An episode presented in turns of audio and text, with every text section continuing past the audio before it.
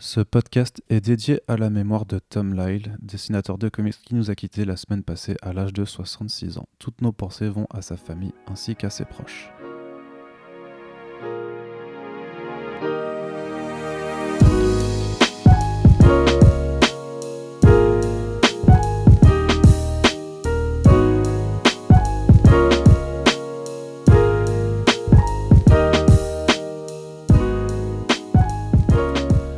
Bonjour à toutes et tous et bienvenue sur comicsblog.fr pour un nouveau numéro du podcast Fresh Starts. Le Fresh Starts, qu'est-ce que c'est? C'est la question que vous vous posez bien entendu euh, à chaque fois que vous l'écoutez puisque vous avez euh, la mémoire qui vacille, mais ce n'est pas grave, on est là pour vous le réexpliquer. Le Fresh Start, c'est la revue d'actualité des comics et de leurs adaptations telles que traitées euh, par la fine équipe de comicsblog.fr constituée de deux personnes il y a évidemment celle que vous êtes en train d'écouter là en ce moment avec cette voix euh, suave, délicate et euh, sexy. Et il y a une voix un peu plus rauque, un peu plus fatiguée et un peu moins euh, vaillante, on va dire. C'est celle de oh, Corentin. ça bonjour. Va bonjour Corentin. Bonjour Arnaud Kikou. Alors la fatigue, qu'est-ce que c'est Corentin Nous allons faire un petit exposé là-dessus. Mais tout d'abord, on va quand même parler de comics puisque c'est un petit peu le sujet principal de nos émissions. tu, tu le sais Corentin? Oui. Et nous allons donc commencer par une partie dédiée à l'actualité euh, des BD sur le papier qu'on ah bah lit euh, pour s'amuser. Euh, Unkillables, une nouvelle mini-série Deceased a été officiellement annoncée par DC Comics qui a, levé le voile sur ses sollicitations du mois de février 2020. Les sollicitations, en fait, c'est pour vous refaire un petit peu le contexte, c'est l'ensemble des annonces des éditeurs qui sont faites trois mois avant les publications et ça permet en fait euh, au comic shop de euh, proposer euh, les différentes les différents comics à ses lecteurs de mmh. faire les commandes voilà de faire les commandes auparavant. Et donc justement voilà donc trois mois avant l'éditeur fait ben voilà on va annoncer tout ça enfin on va publier tout ça. Qu'est-ce que vous qu'est-ce que vous prenez? Et c'est au comic shop ensuite ben, de faire leurs commandes en fonction de s'ils estiment qu'un titre va marcher ou pas et aussi en fonction des abonnements qu'ils ont à gérer et de des, des, des clients réguliers qui viennent dans leur boutique et parmi donc les nouveautés à venir en février 2020, il y, en a une qui nous intéressait puisqu'on en parlait dans le précédent podcast, c'est euh, Unkillables de Tom Taylor. C'est en fait une nouvelle mini-série du coup euh, en spin-off de, de Deceased euh, que, le, que le scénariste australien avait teasé et c'est de ça qu'on avait parlé. On avait capté qu'il y avait un Deceased Unkillables qui se préparait, mais on n'avait pas encore les détails sur, sur ce projet. Hein bah, euh, c'était facile, de, c'était facile de deviner. Il y avait une, euh, une, couverture avec le, le titre qui était apparent. Pas, toi, bah non, voilà. Attends. Et, et 50 métiers quand même. Je suis, je suis détective. tu, tu, peux m'appeler Batman. Ah non, je ne ferai jamais ça. c'est vrai, tu, tu, ne veux pas. Ça fait euh, des, années que je te demande, mais tu ne le fais pas. Bref, euh, qu'est-ce que ce sera? Qu'est-ce que ce sera Unkillables C'est une, une, mini-série en fait qui va reprendre. Euh, moi, je pensais que, ce que, que, ça pouvait être une suite, mais en fait, non, c'est vraiment un, spin-off qui se situe en parallèle des événements de la mini-série principale et qui va en fait s'intéresser à ce que les super vilains, à ce que vont faire les super vilains au cours de ces événements. Donc, on vous rappelle, Deceased, c'est qu'est-ce qui se passe? En gros, grosso modo. Hein, je sais qu'il y a des lecteurs VF qui n'ont pas encore tout lu, mais le pitch euh, plutôt framboisé d'ailleurs, parce que franchement c'est plutôt pas mal, euh, c'est que en fait euh, Cyborg a été contaminé avec une équation d'antivie corrompue. que Darkseid il a un peu fait de la merde. Et en fait ça, fait que toutes les personnes qui sont affectées en fait recherchent en fait à, choper la vie des autres gens. Donc grosso modo à les tuer. Donc en fait c'est des zombies et, comment ça se transmet? Ça se transmet avec toute la technologie les, et tout ce qui est connecté, puisque euh, c'est une critique à de la société trop connectée, bien entendu. Euh, donc voilà, donc en gros, c'est un jeu de massacre euh, plutôt, plutôt bien foutu, dans le, sur lequel Tom Taylor a visiblement eu complètement carte blanche, et on vous laissera découvrir ça en février 2020 en, en, français chez Urban Comics. Et les lecteurs VO pourront donc attaquer avec euh, Unkillables, qui est donc euh, une autre facette de, cette histoire, à voir comment des, gens qui sont super méchants, qui, qui tuent euh, volontiers hein, des, personnes, vont faire quand ils se retrouvent en fait face à une population, une population, une population, fameuse population, une, population complètement tarée qui, qui, bah, qui tue également tout le monde. Donc on imagine que ça va être plutôt rigolo. Ce sera pas dessiné par Trevor Hersin par contre cette fois-ci. Oh, mais qui eh c'est alors? Ce sera par, dessiné par Karl, Karl Morstedt et Trevor Scott. Donc je t'avoue que ce sont des artistes euh, dont je ne connais pas trop le parcours, mais mmh. euh, j'espère que ce sera, ce sera joli. Euh, en tout cas, clairement, sur les couvertures, on a de nouveau Francesco Mattina qui nous, fait, qui nous fait des couvertures très photoréalistes et particulièrement réussies. Je pense qu'elles font plutôt les joies des collectionneurs. On aura aussi Howard Porter sur, les autres.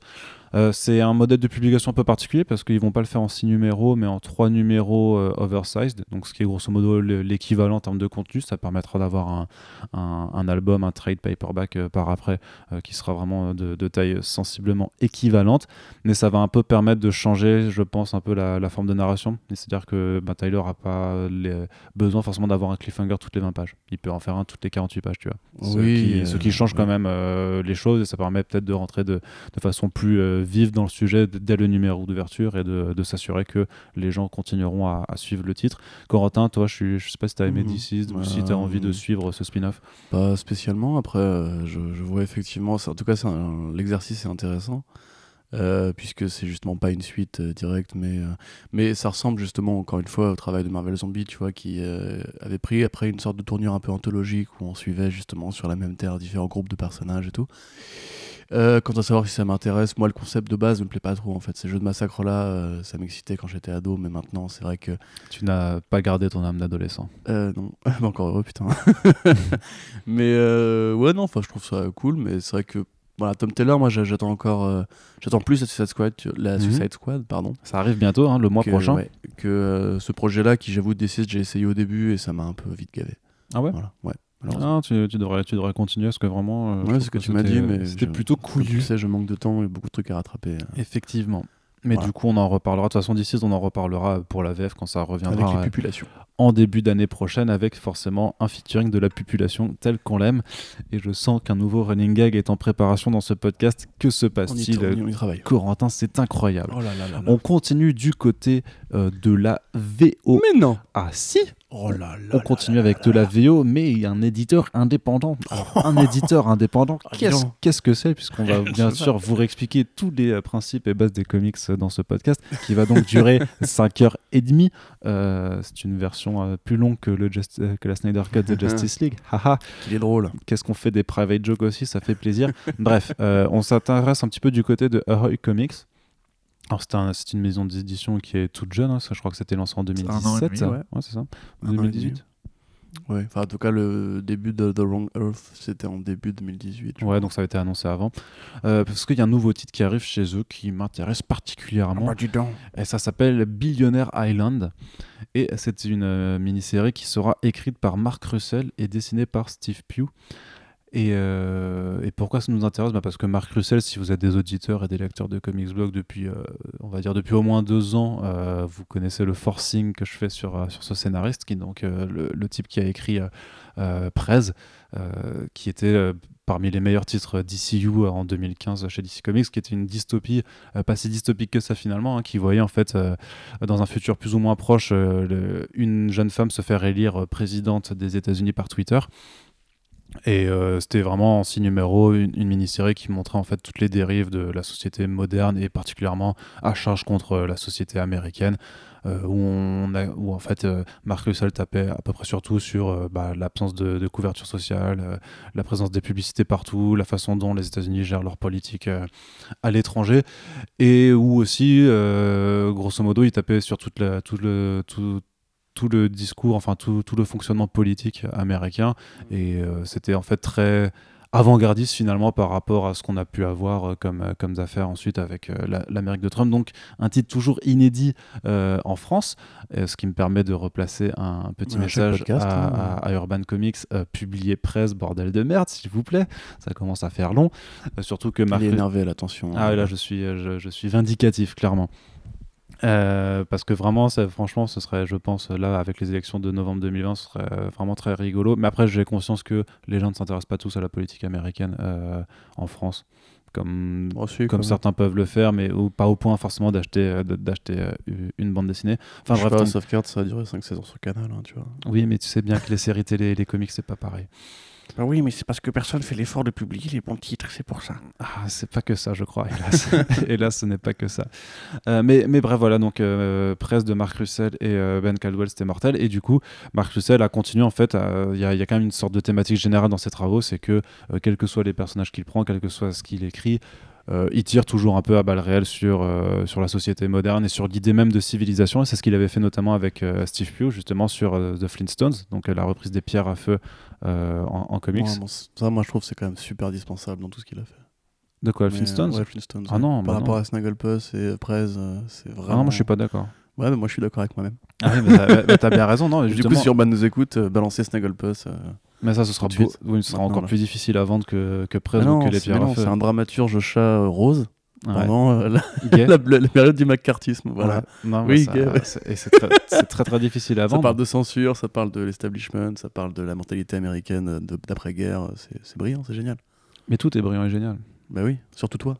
Euh, non, mais euh, je parle, je parle dans, dans l'œuvre de, de, Russell et, avec les pierres à feu, justement, il reprenait le, le contexte donc préhistorique mais déjà avec cette idée, même, si Les Pierres à Feu c'est déjà une, série satirique, euh, au final, bah là, il, il accentuait vraiment la chose avec vraiment un discours sur euh, la civilisation, qu'est-ce que c'est, euh, le consumérisme, la place de la religion, l'éducation des gens, la bêtise humaine aussi. Mmh. Donc c'était c'était moins drôle que Presse, c'était un peu plus déprimant clairement parce qu'il était vraiment très très acide là-dessus. Mais en tout cas, je suis ravi qu'il se qu'il se réassocie avec Steve Pugh euh, pour aller chez AE Comics pour faire Billionaire Island, euh, qui est totalement dans la veine de, de, ses travaux, puisqu'en fait ça parle d'une île où des milliardaires se sont réfugiés. Et en fait, vu que. C'est le futur en fait. ouais, non, mais, le truc c'est que justement, il y, a un lecteur qui a commenté sur, sur l'article qui, disait, en tout cas sur Facebook, qui nous disait ça pourrait être drôle le pitch si en fait c'était pas réel parce qu'il y a vraiment des, des, des super riches qui veulent se faire une île juste à eux. Et là, sur cette Billionaire Island, en fait, il n'y a pas de loi, puisqu'en fait tout peut être acheté. Donc en fait, c'est un état de. C'est un état de. Comment on appelle ça? Totalitaire non, ouais, c'est ça, c'est totalitaire en fait, où en fait, c'est celui qui a le plus d'argent qui, qui, peut, qui s'en sortira le mieux. Et, justement, les, les, gens qui vont euh, sur cette île, en fait, bah, se retrouvent complètement désemparés euh, là-dessus. Et justement, on va suivre quelqu'un qui va arriver sur cette île et qui va un peu devoir apprendre hmm. avec les règles. Et donc, euh, bah voilà, je pense que bah, du coup, ça va être, à mon avis, très intéressant à lire. Parce que, surtout que Marc Russell chez, chez Hoy, il se fait plaisir maintenant, parce qu'avant, il avait tant, enfin chez AE, ils publient notamment Second Coming. Voilà, c'est eux qui l'ont sauvé après que Vertigo. Euh, voilà, et Vertigo ait fait euh, ah ben non, on peut pas avoir de Zizi dessiné dans nos comics. Maintenant, on est Vertigo, on peut plus faire ça. D'ailleurs, après ils ont fait ah ben non, on n'est plus Vertigo, donc on peut encore moins faire ça. Euh, donc voilà, moi je suis juste super super joueuse de voir ça. Ça sortira aussi en février 2020, il, il me semble. 2020. 2020. Oui, je sais pas. je... sais jamais si tu te fous de ma gueule ou pas quand, quand tu dis ça, donc c'est c'est relou. deux. Arrête, arrête. Un peu de tendresse, un peu de moquerie. Ouais, c'est ça. Donc voilà, toi, tu, tu, tu, es chaud. Ouais, je suis chaud. Je suis chaud. Bah, de toute façon, moi, toutes les séries qui tapent sur les riches, euh, excusez-moi, je ne suis qu'un immonde gauchiste, euh, m'intéressent forcément. Euh, dans, dans, la même veine, je vous recommanderais forcément Killer Be Killed et Renato Jones. Renato Jones, surtout, ouais, quand même. Ouais, ouais mais Renato Jones, c'est moins sur les riches, quand même. Oh, le petit sous-texte, quand même. Mais ça s'est quand même un peu perdu, je trouve, Renato Jones, au fil des. Enfin, c'est complexifié, en fait. Ouais. là, je pense que ça va être un vrai truc de satiriste. Euh, enfin, comme, comme il sait faire, entre guillemets. Et oui, moi, Snagglepuss, c'est peut-être la, la, meilleure. Euh, enfin, l'une des meilleures lectures. Euh... Remarque, je sais même pas quand c'est sorti. En tout cas, de cette année, parce que je l'ai lu cette année. C'était sorti l'année dernière, je crois, en VO. Moi, je l'ai lu cette année, c'est une des meilleures Ça a été nommé aux Eisner Awards. Voilà. Bah pardon, je te coupais, mais ça a été nommé aux Eisner, euh, comme euh, The Flintstones a aussi été nommé aux Eisner. Et donc ils n'ont pas gagné, mais ils ont été nommés, donc c'est quand même euh, signe d'une certaine qualité. Mm.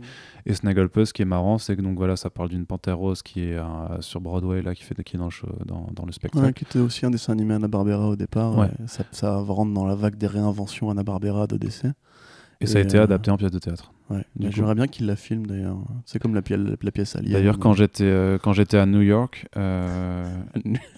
à New York. tu à New York. À la New York Comic Con. Euh, j'ai pu rencontrer donc euh, Marc Russell, donc ça c'était vraiment super cool. Et l'interview arrivera bientôt. Désolé, j'ai pas le temps de tout retranscrire à la fois, mais ça arrive très prochainement. Et justement, il me disait qu'il avait assisté à la pièce de théâtre, c'était le jour d'avant, le soir d'avant, qu'il il avait trop kiffé de voir euh, son comic book du coup. Parce que même si c'est un travail de licence, ça reste une approche très personnelle sur le personnage et de voir ça adapté en pièce de théâtre, ça l'a fait kiffer. Carrément. Puis en plus, c'est super. Bon, après, je ne... mais il, n'est pas gay, Marc Russell. Euh, non, non, il est marié. Mais, tu vois, typiquement. Euh, Avec une femme, pardon. Le coup de la censure, du McCarthyisme et du, comité de censure euh, inventé par les États-Unis pour décider ce qui est propre ou impropre à la consommation. En plus, ça rentre carrément dans l'époque du Comics Code of Authority, etc., des audiences publiques de IC Comics, etc. Euh, pour lui qui après a été censuré sur euh, Second Coming justement c'est super euh, c'est limite méta visionnaire tu vois parce mmh. que c'est typiquement un auteur qui à mon avis doit quelque part déranger un peu les, les culs serrés de chez DC et qui doit être là en mode genre attends bah, politique quand même c'est un peu compliqué ouais pour, pour, pourtant ça va je trouve qu'il peut quand même sur Wonder Twins tu vois je trouve qu'il il, s'en donne à, à mmh. cœur joie aussi après Bendis c'est pas un mec que ça dérange a priori de non effectivement dans le gras, tu vois. ouais peut-être que Bendis dit c'est mes, mes boys qui sont chez Wonder, Wonder Comics donc euh, laissez-les faire un peu euh, leur mm. truc. Quoi. je pense qu'il se dit aussi, Marc Russell, il a de l'avenir, du coup, c'est mieux de l'avoir à, côté de moi. Tu Ça reste un auteur qui a été multi, euh, multi nommé aux Eisner, donc bah il n'a pas encore gagné, mais il est nommé chaque année là, donc mm. c'est compliqué. Du coup, édité presse en France, les gars. ouais, du coup, c'est clairement, clairement. Ben, bah, je sais que les Wonder Twins de, sont prévus chez Urban du coup pour l'année prochaine. Il me semble qu'ils avaient annoncé que les Wonder Comics arrivaient, donc il me semble que le titre Wonder Twins devrait être prévu. ça, pareil, niveau truc difficile à vendre. Ouais, mais c'est peut-être c'est peut-être une façon de, de tester. Mm. C'est comme des personnages super obscurs qui datent de Super Friends, euh, pas le podcast, hein, la série télé. Euh, c'est vraiment. Euh, je, je, pense qu'à part les gros, gros, gros nerds de DC Comics, on en connaît quelques-uns. Je me rappelle qu'à l'époque, sur DC Planet, on, il y avait eu un papier. Il y avait un papier là-dessus, quoi. Mm. Donc, donc, oui, c'est ça, ils ont annoncé Young Justice, Naomi, et, et, le Wonder Twins de Mark okay. Donc peut-être que si le Wonder Twins fonctionne, tu pourras faire après euh, presse par l'auteur des Wonder Twins. Porte d'entrée. Euh, bon, on va devoir faire du forcing un petit peu. Quoi. Ce qui est dommage, c'est que non, mais ce qui est dommage, c'est que le Wonder Twins c'est quand même plutôt rigolo.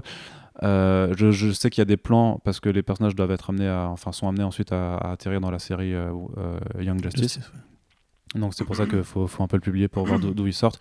Mais Steven Byrne au dessin, c'est pas non plus. C'est un truc très numérique et parfois pas. pas donc le travail a l'air d'être un peu euh, hmm. pas bâclé parce que ça reste agréable à regarder, mais ça manque un peu d'âme, tu ah, vois. Pour moi, c'est comme les Flintstones, c'est un peu dans le bas de ce qu'il fait, tu vois. Putain, j'ai plus de voix. Euh, c'est un peu dans le bas de ce qu'il fait, tu vois. C'est mignon, c'est comique, il y a un petit message sur l'appropriation culturelle et le décalage, enfin, le choc culturel en général. Mais euh, voilà, tu vois, justement par rapport au disque qu'on a mentionné avant, même Second Comic, je pense que ce sera mieux que ça, tu vois. Ouais, mais Second Comic, du coup, ça arrivera chez Delcourt. Donc c'est eux qui, ont eu, euh, qui, ont eu, qui ont eu les droits. Enfin bref, voilà. Bah, Delcourt, si tu veux faire presse, on, est là. Bah, ils peuvent pas. ils ont pas la licence. Donc, euh, autres entre vous, les gars. des os, pas des os. Faites un déj. Euh, ça se fera pas. Allez, on continue. Enfin, on repart un peu du côté d'ici, parce qu'on avait d'autres annonces à, faire pour, euh, pour le début de l'année prochaine. juste le, le, retour de The Green Lantern de Grant Morrison et Liam Sharp. Donc on savait qu'il y avait une saison 2 qui était prévue, parce qu'il y a, en fait, entre le, premier volume et le second, il y a une mini-série Green Lantern Black Stars qui, bah, qui a d'ailleurs débuté en, ce moment. Et donc, ce qui fait trois numéros. Donc, forcément, on arrive dans trois mois et en février 2020, donc le retour euh, du Green Lantern de Grant Morrison et Liam Sharp, ou comment euh, le mec qui nous a fait Ouais, vous inquiétez pas, ce sera juste euh, Hal Jordan qui fait le flic de l'espace. et en fait, nique ta mère. au bout de deux numéros, il était face à Dieu qui revendait la planète. Ça. part dans des délires de vampires cosmiques aussi. Donc, c'est pire, c'est qu'il engraissait la planète pour la bouffer. Et du coup, Jordan disait aux gens Mais enfin, on peut pas laisser faire ça. Et en fait, la, la Terre était en mode genre Non, mais on s'en fout des générations futures. Du moment qu'on est heureux maintenant, nous on est bien, tu vois, exactement comme actuellement. Donc tu dis que le mec est encore super en colère et tout, et à la fin, t'as vraiment Jordan qui arrête la Terre qui dit la Terre n'est pas en état de prendre des décisions, il arrête la Terre et t'as Terre qui fait fasciste, t'as le sale flic et tout. Enfin, c'est, c'est juste brillant. Ça, c'était le, premier arc du coup. C'est du 2000 AD mais moderne, quoi. C'est extraordinaire. Donc le premier tome d'ailleurs est sorti hein, chez Urban Comics, faut qu'on mm. vous en parle parce que c'est vraiment vachement bien. Après, t'as le Green Lantern hippie aussi, t'as le Green Lantern. N'en dis pas trop pour les lecteurs. Ouais, Mais enfin, c'est, vraiment, c'est euh, pour ceux qui ont aimé Animal Man, euh, qui est sorti chez. Non, pas encore. Non, je crois pas, non, non. Bah, pour ceux qui ont aimé la Doom Patrol, dont la critique arrive d'ailleurs bientôt, euh, ou qui aiment ce, ce Grant Morrison là, même tous ceux qui aiment le, Mark Millar des débuts, les 2080, tout, tous ces comics super punk, super tarés, euh, super psychédéliques, qui vont dans des concepts métaphysiques à fond. Euh, pour ceux qui aiment le Grant Morrison du multivers aussi, parce qu'il y a beaucoup, beaucoup, beaucoup de concepts qui sont brassés dans un Green Lantern dans seulement 12 numéros, c'est super généreux. C'est vraiment pareil, l'une des meilleures séries de DC actuellement. Ça, ça arrive en France par contre Ça arrive en France. Le premier tome arrive en France déjà. Et eh ben, la critique, Arnaud, alors? Bah, j'attends que tu la fasses quand on aura fini euh, ouais, je suis, je suis chaud. Ouais. Bah, typiquement, voilà, ça, c'est vraiment de la très bonne BD pour ceux qui aiment justement cet esprit-là. Euh, Black Stars, j'ai pas commencé encore, mais euh, j'imagine que c'est bien aussi. Euh, Apparemment, c'est un peu plus fouillé. Ouais? Ouais. Ok. Et là, pour le, pour le, volume 2, du coup, euh, Grant Morrison va s'attaquer au, décalage générationnel. Puisque, pour vous résumer ça, il y a une nouvelle classe dirigeante à, à OA Et c'est plus les petits, les petits pépés tout bleus, euh, tout mignons. Les gardiens. Euh, voilà, les gardiens. À la place, c'est des nouveaux gardiens qui, du coup, sont beaucoup plus, euh, beaucoup plus cool, beaucoup plus peace, beaucoup plus zen. Un peu, bah, du coup, la génération Y, tu vois. Mhm. Et pour eux, Jordan, c'est un vieux con, en fait. C'est le mec mhm. qui frappe avant, de, poser des questions et tout ça. Exactement, c'est ce qu'il a dit dans l'interview. Il a dit l'arc le, le, sera sur la mentalité OK, boomer, tu vois. Et enfin, ça va être beaucoup trop bien. Parce que, du coup, même Grant Morrison, qui est devenu un peu un vieux con, bah et qui veut rester aussi pertinent et qui se pose ces questions-là, ça va être forcément génial. Euh, je pense qu'on peut parler un peu de tout et rien, mais déjà il a dit genre ça commence par un grand meeting de Green Lantern qui est inspiré par une Comic Con où tu sais, t'as plein de Green Lantern ridicules et ils se font des blagues sur leurs bagues, etc. Enfin ça va être ça va être génial. Et euh, pour le coup moi je suis content parce que c'est vrai Green Lantern depuis euh, très honnêtement hein, depuis Geoff Jones. Je sais qu'il y a des bons volumes, mais j'ai vraiment eu du mal à trouver quoi bouffer depuis ces quelques dernières années. Et là, bah, c'est vraiment, pour moi, c'est du bon, du très bon Grant Morrison. Ça rentre tout de suite dans la continuité de tous ces volumes précédents que ce soit sur la Justice League ou sur euh, enfin toutes les expérimentations qu'il a fait chez DC quoi, en gros. Mm. Donc euh, vraiment ouais, suivez ça, euh, achetez le tome 1 si c'est sorti du coup en VF et on rendez-vous début d'année. Ouais. Voilà. Tout à fait. Puis Lion Sharp au dessin, c'est quand même. il a des, une façon de composer. Tu pouvais déjà le voir, tu sais, sur son titre qu'il avait fait Batman Wonder Woman, Brave and the Bold, qui est aussi sorti du coup en VF. Mais qu'il avait vraiment une façon de, de composer ses planches qui est assez folle. Et donc là, pareil, bah voilà, c'est un taré du dessin. Bon, faut apprécier son style, faut apprécier son ancrage un peu épais, faut et sa façon de dessiner, tu vois. ça fait un peu 90s, mais. Euh, ouais, ouais par, certains hein. aspects, mais c'est du bon, du bon 90s, tu vois. Ça fait très justement tout AD aussi. Désolé, c'est pas, c'est pas du Rob Liefeld, tu vois. Ah non, mais enfin là, tu vas, tu vas très loin tout de suite. non, mais voilà, pour, pour dire. Non, mais ouais, puis c'est pas, du Brad Boost, c'est pas du Brad Boost, tu vois. Non, c'est pas du Brad Boost. Non, non, mais c'est justement, c'est plus un 90s anglais, tu vois. Hmm. C'est-à-dire que ça reste quand même assez bah, stylisé, c'est très expressif, c'est assez dynamique. C'est pas statique, c'est tu vois, c'est pas mm. euh, figé comme le 4 les années 90 euh, de Image Comics quoi. Du coup, ouais, vraiment, euh, moi j'aime bien. Oui, oui, non, mais il est anglais, Liam Sharp. Je vois que tu vérifies là. Mais son Liam, t'as que les anglais qui s'appellent Liam. Liam Gallagher, si tu nous regardes. Et tout, du coup, tu nous écoutes. pas mais, sûr. Grosso, non, je suis pas sûr non plus. mais grosso merdo, ce que disait Grant Morrison, c'est qu'en plus maintenant ils ont bien compris chacun leurs forces et faiblesses. Et du coup, vraiment, Sharp s'est mis euh, à dessiner comme Grant Morrison voulait qu'il fasse, tu vois. Et tu vois vraiment au fil des numéros la progression dans, les découpages. C'est genre ces espèces de, de pleines pages avec trois Green Lanterns au premier plan, mmh. des mondes parallèles derrière et tout. Enfin, et c'est vraiment, ouais, c'est fidèle à la composition euh, des vraies bonnes séries tarées de Grant Morrison de l'époque, quoi. Et effectivement, Sharp, justement, comme il a un style un peu hors du temps, parce qu'à la fois il fait 90s, à la fois il fait 70s, à la fois il fait euh, moderne, puisque la colo est quand même assez, moderne. Euh, c'est vraiment super agréable à lire. Moi, je la conseille à tous ceux qui justement aiment cette partie de DC Comics, qui euh, vit encore. Et d'ailleurs, les lecteurs ont été assez réceptifs à la saison 2. Tout le monde a dit euh, meilleur titre actuellement et tout. Donc, je suis content. Nos lecteurs ont bon goût. Effectivement. Euh, et par contre, euh, justement, parce qu'on parle du DC Comics, euh, qui, qui, a donc certains titres de qualité qui, qui, continuent d'être publiés. Et en parallèle, bah, il y a des choses un petit peu, un petit peu moins dingues. Alors, je sais pas, on faudrait qu'on fasse un podcast dédié sur le Year of the Villain pour qu'on fasse un peu le point sur les, les métalleries de, de Scott Snyder, qui deviennent de plus en plus compliqué, je trouve, et pas forcément de façon très utile. T'inquiète pas, ça va bientôt aller beaucoup mieux, puisque. Bah alors justement, beaucoup mieux, je sais pas, parce que justement, mais ça, on savait que Scott Snyder quittait le titre Justice League, on ne savait pas encore qui le remplacerait, maintenant on le sait, euh, puisque euh, c'est apparu du coup dans ses sollicitations. Quelque chose déjà juste très à noter, c'est que euh, DC Comics n'a pas fait d'annonce en tant que tel. Ils n'ont pas fait un communiqué de presse spécial pour dire Hey les gars, c'est lui qui va remplacer Scott Snyder. pourquoi? Parce qu'il s'agit du scénariste Robert Venditti. Euh, qui est un scénariste euh, qui aime bien le cosmique et la science-fiction parce qu'il a fait quand même un, run euh, plutôt sympathique sur X-O War chez Valiant quand l'éditeur s'est relancé en 2012 donc euh, qui a fait euh, qui est d'ailleurs je crois la série la plus longue euh, chez Valiant chez, dans le Valiant Modern parce qu'il y a eu une cinquantaine de numéros. Ça fait trois énormes intégrales chez Bliss chez Bliss Edition d'ailleurs qui sont qui sont plutôt cool hein, pour le pour le coup. C'est lui aussi qui avait fait du Green Lantern après Geoff Jones et donc justement on se dit est-ce que Robert Venditti c'est un peu le mec que tu mets en remplacement des gros noms sur les gros runs? Parce que non ça c'est James Tynion Ford non, bah, oh, bah c'est peut-être euh, c'est peut-être un ils sont peut-être deux, tu vois, toujours par deux ils vont. Non mais Daniel Force c'est mieux que Venditti quand même. Euh, bah ça dépend parce que par justement Robert Venditti sur Rockman euh, qu'il a lancé là avec merde ce dessinateur Brian Hitch c'était vachement bien C'était vachement bien. Bah ouais, tu voyais en fait, tu voyais Carter Hall qui est confronté à euh, toutes les versions, parce qu'en fait, il est, il est en train de, de, rechercher en fait le pourquoi de son existence par rapport au fait qu'il soit immortel et qu'il ait eu plusieurs incarnations, et ça va dans, ça va dans un délire de multivers où il se retrouve face euh, à, toutes ces incarnations précédentes et tout ça. Ça va vraiment très loin. Et, Brian Hitch, il dessine dessus. C'est franchement, c'est le feu. Franchement, il y, a, certains numéros qui sont vraiment magnifiques et tout ça. Donc, euh, non, pour le coup, sur son Walkman, c'était bon. Euh, donc, les 12 premiers numéros, c'est un vraiment. De, Urban, vous pouvez publier ça sans, sans, sans hésiter. je te demande beaucoup. Ce podcast, ouais, c'est podcast de Tu veux les couler là, Hawkman, Prez. c'est ça. Faut bien qu'ils bouffent quand même. ouais, mais ils vont sortir du Batman, de, du Batman et du Batman encore. Donc, voilà. Euh, enfin, bref.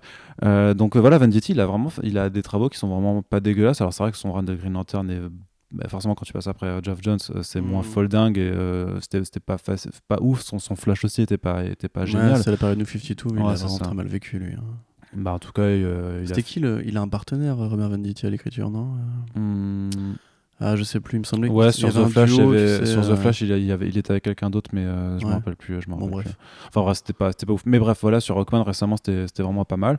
Et donc là, il va arriver voilà, sur, sur Justice League. Donc euh, DC a pas fait de communiqué de presse à part, parce que j'estime, en tout cas, je pense, tu me diras si d'accord, que pour moi, c'est un run de fill tout simplement. C'est voilà, ça permet de. Putain, il n'y a pas de débat, hein, clairement. euh, non, non, mais voilà, c'est euh, il, il, va reprendre, il va reprendre le titre. À mon avis, ça va durer un certain nombre de numéros jusqu'à ce qu'on atteigne par exemple le Justice League 50 euh, et ensuite que ça va être euh, relaunché ou alors que pour le Justice League 51 euh, il y aura un nouveau scénariste là vraiment plus fat, plus important parce que moi j'ai vraiment peur que Robert Venditti du coup simplement n'arrive pas à à tenir la longueur, pas sur, pas sur sa qualité de son histoire, parce qu'il peut écrire quelque chose de vachement bien, mais que euh, vraiment juste sur le premier numéro, en fait, va y avoir euh, une grosse chute des ventes, parce que ben, le nom de Robert Venditti, euh, malgré tout le bien qu'on peut penser de, du scénariste, ce n'est pas celui de Scott Snyder. donc c'est très compliqué à vendre. quoi. C'est pas Brian Hitch non plus, malgré tout, mmh, même si mmh. le run de Brian Hitch, c'était vraiment pas fameux. Après, ça dépend, ouais, ça dépend si l'artiste ça reste euh, Jiménez euh, au planche Non, non, pas du tout. Ok, bah dans ce cas-là, ça dépendra un peu aussi du dessin. Enfin, tu peux évaluer un peu la, euh, la qualité de filine ou pas selon l'artiste qu'il met. Ce sera Doug, Doug Manke au dessin. Doug Manke, bon, c'est filine alors. Doug Manke, c'est le mec que tu mets quand c'est la roue de secours. Hein. Bah, il est pas dégueulasse non plus. Non, mais hein. c'est absolument pas ce que je dis. Ah, il y, a tout un Non, mais Filine, c'est un peu. C'est quand même un. Bah, non, mais le fait un peu dépréciateur. Doug Manke, tu vois, c'est cet artiste qui est à, à, demeure chez DC Comics, qui fait toujours un projet à droite et à gauche. Que, des fois, il va aller vers, enfin, il va remplacer Patrick Gleason, des fois, il va aller vers Thomasy. Enfin, il a, il a rarement, tu vois, un truc énorme à coller à son nom. Tu vois, enfin, c'est juste un mec qui, qui il, avait repris, il avait fait le, le, début de Detective Comics après Brad Walker sur, euh, après Brad Walker, avec euh, Peter Tomasi justement. Mais, tu vois, est-ce qu'il est qu'il fait régulièrement des lancements de séries, Hmm, non, plus, plus, il en faisait quelques-uns pendant le New 52. Moi, reste pas Dougmanke, il a inventé The Mask, tu vois. Donc j'aime bien Dougmanke, hein, je suis pas en train de dire que c'est une merde, c'est juste. C'est comme Venditti, tu vois, c'est des, des, bons artisans. Ouais, c'est plus des artisans. Tu leur commandes une série, ils font le taf. En tout cas, c'est compliqué de forcément de vendre que sur leur nom euh, là-dessus, quoi. Parce que justement, c'est justement ils, ils, lancent pas un truc, ils reprennent la, chose en cours de route. Mmh. Un numéro super batteur, parce que c'est genre euh, sur le Justice League 41, tu vois. Et euh, d'ailleurs, d'ailleurs, il n'y aura pas que Doug Manke, il y aura aussi Aaron Lopresti et Matt Ryan, quoi. Donc c'est vraiment, euh, ouais, on, met tous nos artistes en, qui étaient qui étaient sur le côté, on, les ramène pour prêter. Parce que euh, si justement, ça continue en bimensuel. Mais c'est pour ça, je pense qu'ils vont ils vont aller jusqu'au 50. Ça fait donc 8, 9 numéros, donc ça fait 4-5 mois d'intérim. De, et après, on... après il y aura 4 Gen, donc 5 Gen la, ouais, la, cinquième génération, ça, c'est encore compliqué ça. On verra, peut-être. Mais c'est vrai qu'a priori, pour l'été, du coup, les 4-5 mois de battement, ça laisse pour l'été 2020. Et a priori, à l'été 2020, il va se passer des choses importantes euh, chez, euh, chez DC Comics et je ne relèverai plus euh, tes provocations à partir de maintenant. Donc voilà, donc on attend de voir ce que ça, ce va être. À mon avis, ça, pourra être juste. Enfin, j'espère que ce sera mieux que bien. Mais, euh, mais pour moi, c'est le genre de volume, tu vois, euh, qui typiquement, si on reprend, si on reparle de VF, c'est le genre de volume qui peut être squeezé de la publication. De la même façon que, mmh. par exemple, euh, sur, sur Green Arrow, Urban n'a jamais publié le, passage de de, de Mark Guggenheim. C'était qui Mark Guggenheim ou Andrew Kreisberg, tu sais, quand ils avaient. après Jeff Lemire, là. C'était Kreisberg. Ouais, Kreisberg. Quelle horreur. Et bien alors on a pris, puisque en plus c'est un harceleur. Donc quelque part, c'est bien de pas lui avoir fait de, pub a priori. Ils ont eu le nez creux. Ouais, c'est ça. Allez, du coup, on continue avec un peu de Marvel, du coup, parce qu'il y a eu quelques annonces comme là, une nouvelle série Spider-Woman, dont tu n'avais pas envie de parler, mais je le mentionne quand même. Bah euh, oui. Un nouveau volume euh, consacré à, Jessica Drew. Retour au euh, costume original. C'est Carla Pacheco qui s'occupe du truc. ça a pas l'air ouf. Si ça, fait, si ça fait 6 à 12 numéros, je serais étonnamment surpris. Surtout que c'est un spin-off, enfin c'est post la mini-série Strike Force de mm. War of the Realms. C'est qui est pas, pas super bien. Mais euh, typiquement, euh, tu vois, là, c'est un truc qui, moi, me m'étonne, puisqu'on avait quand même, la dernière fois qu'on l'avait vu, c'était euh, c'était avec Javier Rodriguez, qui, qui, putain, qui était scénariste de ça? Quand elle avait son, son bébé, mhm. pour le coup, c'était un volume au moins original et tout très joli à regarder, c'était la bonne période où ils essayaient de nouveaux trucs, tu vois. Là, on revient à l'ancienne, comme d'hab. je sais pas trop qu'est-ce qu'ils cherchent à atteindre avec ça à part avoir un numéro 1 de plus qui va, voilà, qui va faire les, les variantes qu'il faut, puisque de toute façon c'est la mode des Spider Characters en ce moment. Il y a beaucoup de Spider. Euh, bah, Ça a toujours été là. Disons qu'il n'y a, jamais eu de, de période où c'est pas la mode d'avoir des, des, Spider trucs. ouais, mais là quand même, enfin, Stacy, Mary Jane. Ouais. Enfin, il les fout, il fout tout le monde, quoi, tu vois. Ouais, mais là c'est un petit peu différent parce que c'est pas annoncé comme une mini-série, même si dans les faits on, on, doute que ça va aller très loin. Et c'est pas, et pas un spin-off vraiment. Euh, dans l'effet de, du titre Amazing Spider-Man de Nick Spencer. Surtout Jessica Drew est quand même pas, enfin, pas, pas, autant liée à Spider-Man, mais elle est devenue depuis Spider-Geddon où ils ont vraiment dit non, mais c'est bon, maintenant c'est la même, euh, même branche, enfin la même toile. Euh, Qu'en penser, je sais pas. Enfin, le, pitch qu'elle décrit, euh, Carla Pacheco, elle dit ce sera un truc d'action, euh, hélicoptère, explosion, quelqu'un engage Jessica Jones, mais elle va découvrir qu'en fait il y a un truc qui est plus large que ça, qui est connecté à elle et qu'un vilain veut la, veut la, tuer. Voilà, c'est tout. Enfin, hmm. c'est limite si moi je t'écris un pitch, c'est ce, qui va, ce que ça va donner. Tu vois. Je suis pas scénariste pour, pour rien. un pitch euh, plutôt abricot, quoi. Bah ouais, c'est pitch mystère, tu vois. C'est un mot pitch mystère. c'est genre, tu sais pas. C'est pas sûr quel serveur tu vas tomber. Mais ça revient, tant, tant mieux pour les fans, j'imagine. Par contre, il y avait un truc dont tu voulais, tu voulais nous parler un petit peu plus, c'est un petit one-shot euh, Fantastic Four euh, Grim Noir. Ouais, ça c'est cool. Euh, c'est cool parce que la, ligne noire de Marvel, la noire de Marvel, c'est un truc qu'ils avaient mis en place entre 2009 et 2010. Donc d'ailleurs, c'était les 10 ans cette année, mais ils n'ont pas jugé bon de, de le fêter. Ce qui est quand même curieux parce qu'ils ont, fait, ils bah, ont voulu peu plus, plein de trucs, mais un, pas ça, petit, un petit peu parce qu'il y a une nouvelle série Spider-Man Noir qui arrive, tu vois. Ouais, mais l'année prochaine. Oui. Tu vois, enfin, c'est. Je, trouve ça quand même un peu chelou qu'on fête Marvel 25 ans. Ouais, mais cette année, il y avait les 80 ans. il y avait 80 ans de Marvel en 2019, ils pouvaient pas tout faire. Bah, ils ont quand même fait pas mal de trucs, moi je trouve, euh, pour, euh, comme pour des anniversaires, tu vois. Ils ont, ils ont ramené Ecstatic, euh, ils ont ramené euh, ils ont ramené Roy Thomas tu vois. Enfin je sais pas ils ont ils ont ramené quand même beaucoup de trucs sauf ça tu vois. C'est quand même un peu bah, bah, après je me plains pas hein, ils étaient a priori plus enclins à vouloir faire plein de petits one shots pour célébrer un peu des, des créateurs et des, et des, personnages en fait ensemble puisqu'ils ont fait tu sais ils ont fait euh, du Hulk par Peter David ils ont ramené un peu du Chris Claremont sur du euh, sur du Wolverine ou sur du du New Mutants tu vois, ils ont fait vraiment tous ces petits, euh, petits one-shots, justement. Voilà, ils ont ramené euh, Roy Thomas aussi, Jerry Ordway, euh, Jerry Conway, tout ça. donc, ils, se sont fait un peu plaisir. D'ailleurs, pour info, tous ces one-shots, ou la plupart de ces one-shots seront compilés en fait dans, dans trois recueils qui sortiront en, début d'année prochaine, en février aussi, chez Panini. Donc, voilà. Sachant que le New Mutant, c'était quand même pas mal, celui avec Chris Claremont et Bill Sienkiewicz. Ça mm. faisait plaisir de, de les revoir ensemble. Après, c'est des récits voilà, qui vont jamais non plus ultra loin par bah rapport à, à truc. Hein, c'est pas grand chose. Donc voilà, c'est plus pour, pour la symbolique, mais bref, ça, ça, arrivera en 100% Marvel l'année prochaine. Et là, du coup, euh, on, avait, on avait parlé au dans un précédent podcast qu'il y avait une nouvelle série euh, Spider-Man Noir, donc qui arrive un petit peu après les 10 ans. Et là, on a un one-shot Fantastic Four dédié à Ben Grimm. Tout à fait. Et euh, ça rentre dans ça rentre dans une catégorie de one shot. Enfin, c'est Jerry Duggan qui avait annoncé justement qu'ils allaient faire plusieurs one shot sur les Fantastic Four, notamment Yancey Street, donc qui a été fait récemment avec Greg Smallwood au début et différents artistes ensuite. Donc là, c'est encore juste un one-shot, c'est un peu dommage. Euh, mais donc pour ceux qui ne voient pas la ligne noire, donc qui est inspirée par euh, le fameux roman noir, le feuilleton noir, le film noir, donc tous ces codes de films, de romans, de, fiction, même de comics en un sens, sur des détectives un peu, euh, un peu durs à cuire, dans des villes très grises, très noires, où il fait tout le temps nuit, bah, un peu à la Sin City d'ailleurs, tu vois, typiquement, où il pleut, où il y a des femmes fatales, où il y a des parrains du crime qui vivent de la prohibition, etc. Et ça avait donné pas mal de très bons comics. Euh, Luke Cage, Punisher, euh, Spider-Man et, euh, Il y en avait encore un, je ne sais plus où. Tu avais Iron Man Noir de, Scott Snyder, mhm. qui avait été un peu son premier titre phare, on va dire, mhm. chez Marvel à l'époque, bizarrement. Et donc là, bah, ça revient pour un, petit one-shot sur bah, Ben Grimm qui va essayer de comprendre pourquoi le vilain Doctor Strange d'Esper qu'est-ce qu'il vient foutre à Yancey Street, donc le quartier d'origine des Fantastic Four alors, euh, bon, Jerry Duggan, j'ai envie de dire, pourquoi pas. Je suis pas un immense fan de ce qu'il fait, mais surtout l'intérêt, c'est qu'il y aura Ron Garnet au dessin. Mm.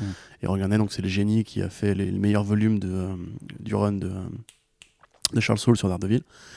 c'est un, une brute. il dessine vraiment excellemment, excellemment bien. Et il a exactement le style qu'il faut pour justement coller à cette espèce d'ambiance grise, noirâtre et tout. Mhm. J'espère que ça marchera et que ça pourra inspirer Marvel euh, l'envie de redécouvrir un peu la ligne noire, qui pour moi était quand même une très bonne idée. Ah, j'ai oublié Deadpool Pulp, Deadpool Pulp aussi, qui était euh, pas forcément le meilleur titre, mais qui était bien dessiné aussi. Euh, puisque, ben, à mon sens, c'est quand même plutôt une bonne idée justement de mélanger New York, parce que c'est quand même la ville de Marvel, au code du, polar. Ça avait donné de très bonnes histoires à l'époque, et je pense qu'il y a moyen de faire de, de nouveaux exercices de style dans le, dans le style. tu vois, je sais pas, pas, un Thor noir, tu vois. Mhm. Un Thor qui mène l'enquête dans le Valhalla, un peu en mode années 30, tu vois. Ah, c'est un peu, plus compliqué à, faire quand même. non, mais voilà, bref, du coup, euh, bonne nouvelle, et pour le coup, c'est bien que ça reste qu'un one-shot et que Marvel s'engage. Enfin, en ce moment, Marvel a une, une politique de one-shot. Euh, on le voit, ils ont annoncé aussi les Spirits of Ghost Rider, un peu comme Venom, tu sais, où ils font mm. des, des, des, numéros compagnons, on va dire, au run principal. Parce que je vois, enfin, on, comprend qu'en fait, eux-mêmes, ils n'arrivent plus à gérer leur rythme de mini-séries et de séries régulières. Et vu que ils veulent juste avoir des numéros 1, c'est leur objectif principal. Les one-shots, c'est la meilleure façon de faire. Si l'équipe créative est, de qualité et qu'en plus tu peux euh, mettre une variante ou deux, bah, je pense que tout le monde y gagne au final, puisque même si moi j'aimerais bien que ce soit une vraie mini-série, ça peut après déboucher sur une mini-série si ça marche. Typiquement, euh, voilà, Spider-Man Noir, il est revenu, hein, en mhm. sens, grâce au cinéma aussi. Donc euh, voilà, effectivement, deux titres noirs en 2020, bonne nouvelle. Ok, ok. Eh ben, tu, tu as l'air. T'as pas l'air content. Si, si, si, si, si. Je, suis, je suis moins spécialiste de l'univers nord, mais c'est vrai que. Bon, je, suis, je suis moins d'accord avec toi sur l'intention par rapport au fait de. Comment dire euh, De. Ah, Arrête de lire ton ordinateur et regarde-moi dans les yeux. Oui, mais je cherche par rapport à, à une news qui, qui, arrive ensuite, tu vois, mais. Euh, sur l'intention de faire des one shots euh, juste parce qu'ils n'arrivent pas à gérer le reste. C'est juste que euh, c'est juste qu'ils ont trouvé. Euh, non, mais je me suis mal exprimé. ce que je veux dire, c'est que tu vois, leur, jour là, ils, annoncent Scream, là, par exemple, le spin-off d'Absolute Carnage. Ouais, tu me dis qu'ils l'avaient annoncé en série. Voilà, tu vois. Spider- Spider-Woman, ils l'ont en série régulière. le relaunch des Gardiens, ils nous avaient dit, euh, Nicket, ils nous avait dit, Game Changer, etc. Au final, ça a duré que un an. Enfin, tu vois, mais il y a quand même des trucs importants qui se passent dedans. Tu vois. Bien sûr, mais ce que je veux dire, si tu veux, c'est qu'aujourd'hui, Marvel a une politique très court-termiste et que euh, pour mm. eux, entre guillemets, un one-shot, c'est moins de boulot. C'est juste, on, mobilise un artiste, un dessinateur pour juste euh, bah, un numéro, littéralement. Il fait son numéro 1, on met quatre variantes, c'est de l'argent facile à faire, de l'argent euh, rapide à faire. Donc au final, tu vois, ça, va dans leur, dans leur sens. Et ça évite justement, c'est comme d'essayer avec les, les, les, les millions de 3 numéros. 3 numéros, tu t'engages que, que pour 3 mois. Du coup, c'est un risque moins long sur une moins longue période. Parce qu'au final, l'érosion des ventes à chaque numéro, tu vois, euh, c'est un fait. Euh, si tu fais une mini-série, une maxi-série qui, qui, dure 12 numéros, le numéro 12 se vendra moins que le numéro 1, tu vois. Du coup, bah, tu fais 3 numéros, c'est plus, plus pratique et plus sécurisé. Tu vois ce que je veux dire? Euh, Ouais, sauf, que du coup, je, je c'est parfait que tu dises, que tu dises ouais, en 3 numéros, ça t'engage moins. Parce que non, bah, en fait, non, parce que 3 numéros, c'est aussi la durée de Three Jokers, tu vois. C'est aussi 3 ah numéros. Oh là là sauf que Street Jokers, euh, bah, oui, hein. bah oui, mais Street Jokers ça a été annoncé il y a un an et demi. Ça fait euh, depuis 2016 qu'on a que la question des, des trois Jokers a été soulevée, puisque c'était à, la fin du, du, run de Justice League justement de, de Geoff Jones et euh, avec DC Universe, DC Universe Rebirth numéro 1 qu'on apprenait cette grande nouvelle, c'est-à-dire que Batman qui avait été en possession pendant quelques instants de la chaise de de, de de Metron Mobius, la chaise de, Mobius qui appartient à pardon, voilà. La chaise de Mobius, en fait, euh, découvrait en posant la question euh, quelle est la véritable identité du Joker? Easy. Euh, qu'il y avait en fait trois Jokers dans, dans la continuité principale. Non, et on n'avait pas la réponse. Et, on la fin, pas la cliff de fin de Darkseid War, de c'est ça Darkseid War Ouais, de Darkseid. Non, le cliff de fin de Darkseid War, je crois que c'était ça, c'était le teasing sur Doomsday Clock avec avec Mars, justement. Hmm, ouais, ok. Avais, il me semblait. Je me rappelle plus, il faudrait, regarder euh, de nouveau. Euh, et t'avais euh, Métron qui se faisait buter aussi. Justement, qui reprenait sa, chaise et qui se faisait, qui se faisait buter. Bref, tout ça pour dire qu'il y a trois Jokers a priori qui existent celui euh, du Golden Age, celui de Killing Joke et celui de, des New 52 slash Rebirth. Et sauf qu'on ne sait toujours pas pourquoi, comment, euh, qu'est-ce que, qu'est-ce que ça fait. Le Joker pré-Crisis, le Joker post-Crisis, le Joker pré-New 52. C'est ça. Euh, post-New 52, pardon. C'est ça, de, des New 52. Euh, et plutôt logique finalement. Oui, oui, parce que c'est trois, trois grandes versions du personnage. c'est trois continuités le, les plus importantes. Ouais, c'est ça. Mais euh, du coup, on attend toujours la réponse. Alors, au printemps 2018, on nous, on nous avait annoncé que Three Jokers allait répondre à ces questions. Donc, c'est euh, fait par Geoff Jones et Jason Fabok. Donc, Geoff Jones, on ne vous le présente plus, on en a quand même déjà pas mal parlé pendant ce podcast. Je connais pas. Ah, bah, c'est une des C'est pas le mec qui a scénarisé Aquaman? Euh, ouais, ouais, ouais. Il n'est pas tout seul. Ouais. Il n'est pas tout seul. Mais le comics Aquaman était très bien. Hein. Oui, les comics Aquaman étaient très bien. Oui, c'est vrai que non, mais Geoff Jones, c'est quand même le mec qui a fait un des, un des si ce n'est le meilleur run sur Green Lantern. On en parlait juste avant. Il a, il a, il a contribué euh, pendant la période 52 à. Bah, oui, c'est le plus grand architecte de DC Comics de ces dix dernières années, on va dire. Comme ça, tu vois. C'est un peu le Brian Bendis enfin à la grande époque de Bendis bah, chez Marvel. sauf qu'il est en train de tomber en désuétude, on sait pas trop pourquoi. à l'inverse de Bendis. Ah, ouais. Euh, enfin ben, qui est en train de grimper chez DC, mais bon, euh, il n'a pas encore, il a pas encore un côté ultra euh, euh, critically acclaimed pour le moment, je trouve. Ouais, mais après il a deux imprints à lui quand même. Mais, euh, Oui, oui, mais ça c'est parce que c'est DC qui compte sur lui, euh, parce que et parce que je pense que ben, quelqu'un comme Bendis, je vais pas trop faire la scène à chaque fois, mais bon, je, je te dis qu'à chaque fois, quand il arrive dans, quand il arrive dans le bureau, dégaine ta blague de couille. avec son, son café, il arrive dans le bureau de Dan Didio, il fait Hey Dan, ça va et tout, il fait et t'as Daniel qui fait Oui bonjour John, ça ça ça, Brian pardon, il dit pas John, il dit Oui Brian ça ça, va très bien, qu'est-ce que je peux faire pour toi? Et donc là, tu as Brian Cariff qui est Écoute, euh, Dan, j'aimerais bien avoir un troisième imprint pour moi, s'il te plaît.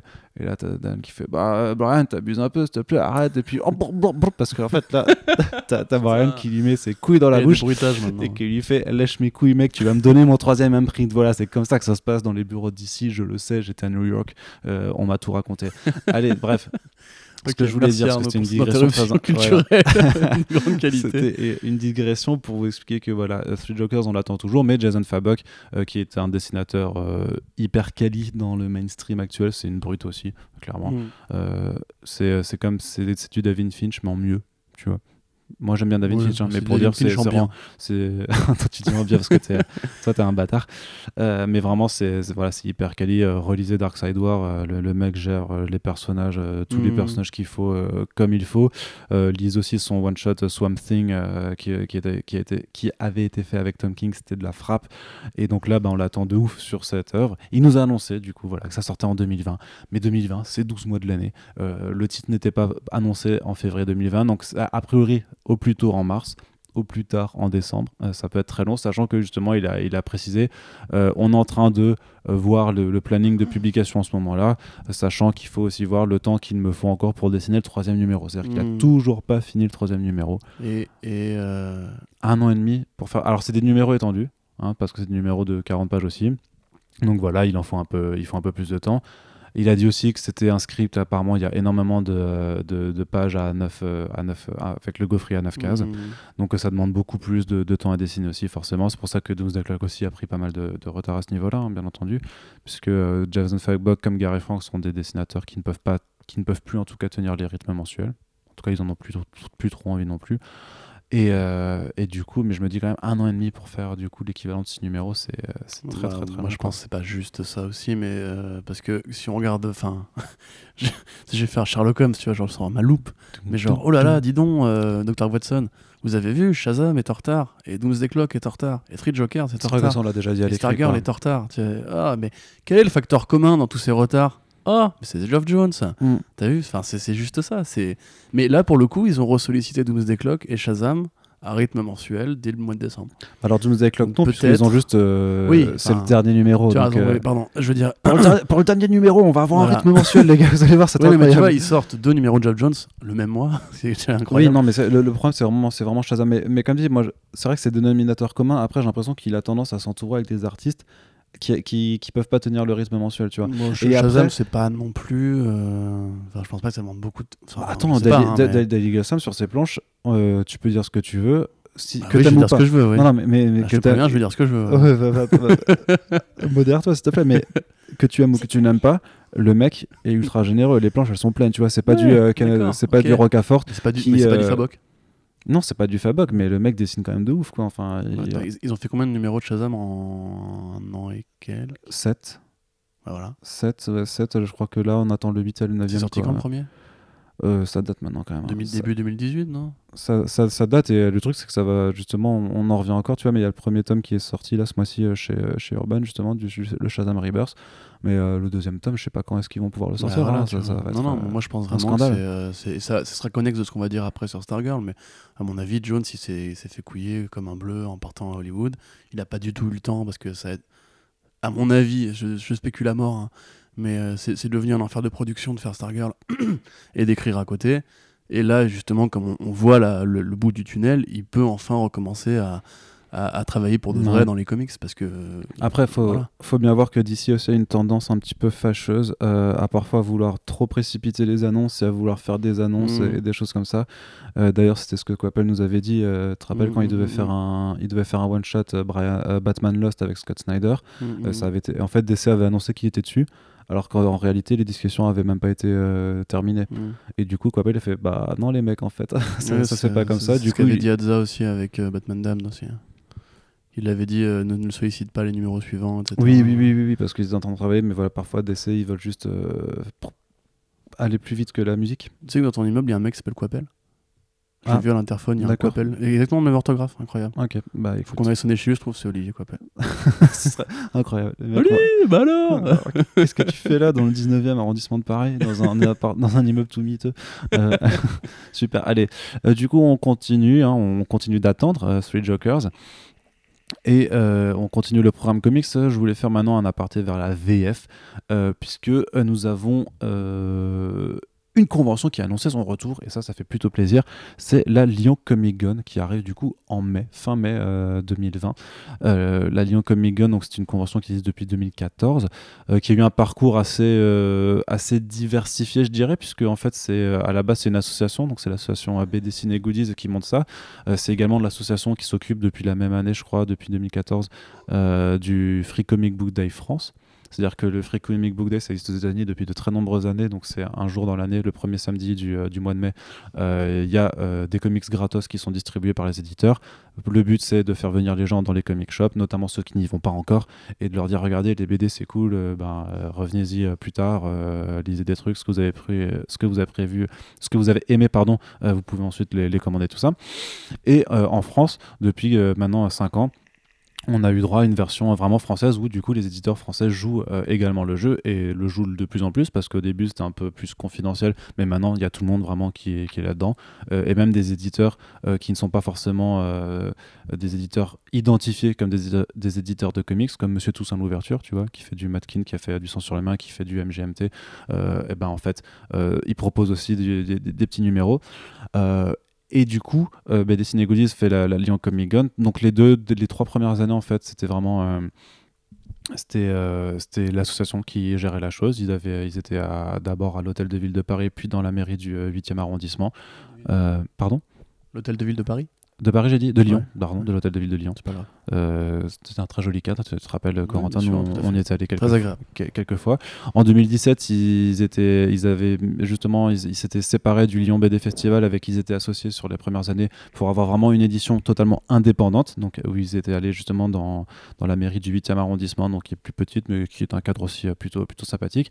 Et euh, en 2018, les choses avaient une nouvelle fois changé puisqu'ils s'étaient associés à TGS événement donc pour faire euh, le Lyon Game Show où là ils avaient vraiment en fait eu euh, droit de gérer toute toute la partie comics en fait euh, en tant que Comic mais au sein de cet événement.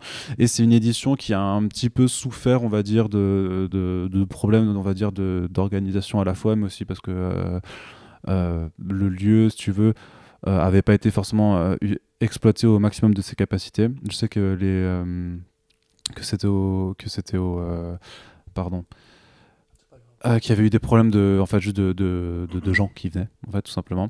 Et donc, euh, en 2019, de, voilà, de fréquentation, merci. Euh, c'est hashtag Corentin Dico, voilà. Dit Hmm. Même, ça peut, ça peut marcher. Le, je, dans, voilà, il manque un mot, je vais chercher dans 10 Corentin. Allez, et, et, du coup, en 2019, ça avait été absent en fait. Il y avait eu un pôle comics pour l'édition 2019 du, du, Lyon Game Show qui s'appelle le TGS Lyon aussi. C'est un peu compliqué de, de, suivre tout ça. Mais ils, ils, vraiment, ils, ils, étaient absents en tant que Lyon Comic. Il y avait vraiment, ils n'étaient pas là. Et donc, ils ont annoncé leur retour en 2020. Et pour ce retour. Et 2020. en 2020. Et pour ce retour-là, en fait, ils reviennent en édition totalement indépendante parce que voilà, ils, ont dit que euh, on veut refaire notre événement associatif à petite échelle, euh, sur un plan, sur un point plus familial, vraiment sur, euh, sur, sur cette façon de mmh. faire, mais quand même très qualitatif sur le plan des artistes parce qu'on rappelle quand même que il y a des gens comme Eduardo Risso, voilà, juste pour ne citer que lui, qui sont venus à, à, la Lyon Comic Con. Donc voilà. quand il t'avait dit qu'il y avait des projets Batman. Ah non, c'était Team Sale, ça. Non, ça c'était Team Size, c'était Comic Con Paris, donc ça n'a rien, à voir. Non, non, euh, Eduardo Risso, je me rappelle plus de, de ce qu'on avait parlé, mais à l'époque, il était encore. Euh, on avait parlé notamment de. Je sais plus, je sais même plus ce qu'on avait Des ombres reportées. Euh. Je crois que je, je crois qu'on avait plus fait une rétrospective sur, euh, voilà, sur, sur Azzarello, sur Hans Bullet et ce, et ce genre de choses. Quoi. Mais voilà, des mecs comme Eduardo Risso, qu'on ne voit pas forcément à Paris, par contre, ben, sont venus à la Lyon Comic Con. Donc on est plutôt. plutôt enfin, moi, je sais que je suis content parce que, je suis content pour toi. que, que la, la Lyon Comic Con c'est quand même euh, une, une convention euh, du coup en région qui est vraiment qui est vraiment ultra quali et euh, donc je suis très curieux de, voir quelles seront les annonces comment ça va se coordonner. Je sais qu'en plus tu sais on a, on a Christopher Malouane qui fait partie de l'orga aussi du FCBD, qui est maintenant qui bosse aussi à Lyon à Comic Zone. Et euh, je pense que ça va aussi euh, redynamiser toute l'équipe avec euh, Romuald Carroz, avec Kader. C'est des gens qui ont envie de, bosser, qui ont envie de, promouvoir le, comics en France et qui le font franchement bien depuis, depuis pas mal d'années.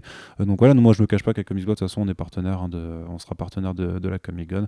On essaiera d'être sur place, de faire de, l'animation, des interviews, des conférences, bref, d'apporter aussi à l'effort de guerre. Et donc le rendez-vous est donné le 30 et 31 mai 2020. Voilà, 2020, j'anticipe tes blagues de merde. Et euh, ben voilà, on vous tiendra au courant des avancées de, de l'event euh, l'année prochaine. Donc euh, aussi changement de date, hein, parce qu'avant c'était en juin, ensuite c'était venu à l'automne, maintenant il retourne aussi vers, vers la période printanière. Donc j'espère qu'il fera beau à Lyon, surtout que Corentin, j'aimerais bien que tu viennes avec moi cette année, parce qu'il faut que je t'emmène à un glacier absolument incroyable dans le Vieux Lyon qui a 96 parfums, euh, ça, qui fait euh, des parfums salés notamment. Donc il y a des glaces euh, genre au potimarron ou au lardon qui sont délicieuses. Mmh, mmh. voilà, donc ça, j'en je, fais profiter les auditeurs aussi. Ça s'appelle Terra Délice. Et à chaque fois qu'on parle de Lyon, je dis Est-ce que tu as testé Terra Délice dans le Vieux Lyon Et on me dit souvent non. Eh bien, vous avez tort si vous ne l'avez pas encore fait. Et franchement, si, si vous y allez, dites que vous venez de la part d'Arnaud qui coûte comme Xbox. Vous verrez, il n'y aura aucune réaction en face, mais ça peut être marrant. Allez, on continue les meilleures adresses à Lyon. Non, mais franchement, c'est vraiment cool. On continue à parler de VF avec aussi les nommés euh, du festival d'Angoulême. Euh, d'Angoulême 2020 euh, pour lequel les comics sont vraiment présents de façon exponentielle j'ai l'impression parce qu'ils sont toujours ils sont il y a toujours une ouverture du, de la sélection d'Angoulême qui, se fait chaque année. Mais cette année j'ai l'impression que c'est particulièrement plus important euh, puisqu'on a retrouvé énormément de bandes dessinées américaines dans, la sélection, que ce soit à la fois pour... Euh, alors il y a, le truc c'est qu'ils annoncent 43 albums, tu vois, pour l'ensemble des grands prix fauves, donc c'est difficile, de, donc il y a le, Fauve d'or, mais il y a aussi le prix du public, il y a euh, le prix de la série, et, et, d'autres y a six voilà, le, prix du public France Télévisions et le prix du Polar SNCF. Voilà, donc voilà, c'est un, donc, euh, Polar SNCF c'est à côté, mais euh, les autres prix en fait, euh, c'est une, grosse sélection un peu fourre-tout avec 43 albums, donc c'est un peu difficile de, de, voir qui est sélectionné pourquoi, même s'il y a certaines, certaines indications qui peuvent se voir. Par exemple, le Thor de Jason Aaron, clairement c'est pour le prix de la série, tu vois, qu'il est nommé, c'est pas pour le, le Fauve d'Or ou pour le prix du public. Par contre, un X-Men Grand Design, euh, tu le vois plus facilement pour aller euh, vers un prix de l'audace, par exemple, parce que le projet est quand même très. Euh, enfin, moi, je le dirais d'audacieux, tu vois. Oui. T'as aussi Descender, tome 6, du coup, je pense qu'il est pour le prix de la série aussi. alors, tu as, mhm. Clyde Fans de, de qui est publié chez Delcourt, qui, à mon avis, irait plus aussi dans un prix de l'audace, ou le nouveau Dédale de, Charles Benz, donc l'auteur et dessinateur de, de Black Hole. Tu retrouves à côté, pour le Polar and Steph, tu as le Grass Kings de Matt Kind, dont on vous a parlé la semaine dernière, enfin il y a, il y a deux semaines, puisqu'il il est en voie d'adaptation euh, chez euh, Legendary. Et on a également euh, Stray Bullets de David Lafemme, donc un polar, voilà, un, un, très bon polar dont le tome 2 d'ailleurs vient, vient de sortir chez Delcourt. Et, euh, et, en fait, même dans, dans ça, c'est dans la sélection patrimoine. Et il y a même des titres en fait que j'ai oublié de noter dans l'article, mais qui techniquement euh, sont aussi du comics, puisque ça vient des États-Unis, euh, notamment Monde mutant de Richard Corben et John Strnad. du coup, pardon, qui est un, titre de, de, Corben des années 90, qui est publié chez Delirium, un petit éditeur français qui est spécialisé un peu dans ces titres très punk. très... Non, bah, je les ai contactés, mais ils ne me répondent pas. Donc, Delirium alors, les gars? Donc Delirium, si vous nous écoutez, sachez vous que... Vous pas un 4,5 sur 5 Voilà, on vous a contacté pour parler de, de, votre édition de The Mask et vous ne nous répondez pas. C'est bien dommage, euh, tout le monde est perdant, mais faites ce que vous voulez. Euh, après, au pire, je le demande à Noël. Hein. Ou non, bah, c'est comme tu veux. Donc voilà, donc il y a ce monde mutant qui est aussi dans la section patrimoine et il y a aussi un titre qui s'appelle Valt Esquizix de Frank King, euh, qui en fait, c'est c'est des... c'est un titre qui est sorti en, 20, en 1921 en fait. Donc c'est ah. techniquement c'est de la bande dessinée américaine de patrimoine, c'est techniquement c'est du comics quoi, mais pour, pour moi c'est très difficile à classer parce que c'est antérieur à bah, Action Comics numéro 1 à après, la, bande dessinée n'a pas été inventée par Superman. Non, hein. non, non, bien entendu, mais c'est vraiment dans, dans, dans, la façon dont on peut construire le, comics moderne, tu vois. Oui, là c'est vraiment pour les, les, les philologues, euh, les archéologues de ce type de, de fiction. Ouais, c'est un énorme bouquin, donc c'est édité par les éditions 2024 qui font pas beaucoup de bouquins, mais c'est vraiment c'est toujours des projets de niche, hein, clairement, et très très quali, très assez éditiste aussi. Hein, ça faut faut pas s'en cacher. Avec voilà donc euh, l'ensemble des strips euh, euh, qui ont été publiés entre 1921 et 1934, donc qui est aussi dans, la, dans la sélection. C'est du comic strip du coup. c'est ça. Des journaux quoi. Ouais. Ok. Bon, je connais pas. Mais dans l'ensemble, il y a quand même des bons des bons titres. C'est cool. Bah non, non, mais il n'y a, que des bons titres, hein, de toute façon, clairement. Euh, et vraiment. je veux dire, euh, je, ceux que je connais sont bons. Après, je ne pas parier pour ce. J'ai pas lu Clad Fans, tu vois, par exemple. Oui, voilà, par... oui, c'est sûr. Euh, j'ai pas encore eu le temps de lire des dalles non plus. Grand Design, c'est plutôt cool. Après, j'ai du mal à m'expliquer le Second Genesis. Pourquoi le Second Genesis plus que le premier mais enfin les, parce que ça revient sur la, la, Dark Saga la Dark Phoenix Saga donc peut-être que c'est ouais ou alors c'est peut-être plus en termes de date de sortie, je sais pas. Mais du coup, ça, ça mériterait carrément un, prix parce que. Enfin, remarque, ça, c'est que mon avis. Après, je sais pas qui est en face. Grand, Design a été nommé aux Eisner, hein, remarque. Hein. je, crois pas qu'il est Je suis pas sûr qu'il ait gagné. Grand Design, c'est l'un des meilleurs projets de Marvel depuis ces 5 dernières années, 10 dernières années. Enfin, c'est un truc tellement bien que maintenant il le décline avec Fantastic Four et que probablement que ça donnera lieu ça, à une Ça devrait être bien quand même aussi, tu vois. Euh, mais voilà, c'est vraiment génial. Après, euh, bon, Thor, euh, ouais, c'est bien de mettre des super-héros ça fait un peu léger, je trouve. J'aurais bien, bien vu un peu de Tom King dans, dans la sélection. Bah, il, a il était déjà beaucoup l'année dernière. Hein. Tu sais, on avait Sheriff of Babylon, on avait, on avait Mister Miracle. Tu sais, euh, ça fait 10 ans qu'il sélectionne Brian Kevogan tous les ans. Hein. Oui, oui, mais je veux, dire, je veux dire que voilà, il était déjà présent. Et, euh, mais c'est bien de retrouver un peu de, effectivement du mainstream parce que même si tu avais Mister Miracle, tu vois, mm. Euh, par exemple, je trouve que Mister Miracle, même si c'est du, techniquement du super-héros, c'est quand même un projet qui est vraiment à part, tu vois. Ça, ça, ça, a moins la vibe super-héros alors que le Thor de, de, Jason Aaron c'est du super-héros c'est du super-héros. Voilà ça tu t'en caches pas tu t'as pas honte encore que euh, non, c'est super-héros, mais c'est mythologique aussi. Oui, non, mais c'est vraiment dans, dans, la continuité. C'est vraiment une série qui a duré euh, pendant énormément de, de temps, en, en, ongoing et tout ça. Et c'est vraiment dans, dans, dans, le registre super-héroïque, tu vois. C'est comme Miss Marvel qui avait gagné un, fauve en 2016, tu vois. C'est une série de super-héros, donc euh, ça, on s'en cache pas. Daredevil aussi avait été, euh, le Daredevil de Bendis avait été nommé. Donc voilà, de temps à autre, on a des projets vraiment très mainstream qui, qui arrivent et c'est cool. Puis là encore, tu vois, c'est un, volume qui parle de cancer, c'est un volume qui parle d'amour, de, de, mythologie, de, sur les générations, etc. Donc c'est super riche pour euh, juste de la bande dessinée super-héros. Oui, oui. Euh, après, euh, oui, non, bah, bien sûr, ils, ont pas, ils allaient pas nommer le, le Flash de, de, Robert Venditti. En même temps, mais personne. Mais là, genre, on aurait voulu, tu vois. mais bon, alors, le, reproche classique, effectivement, ça manque de nana quand même.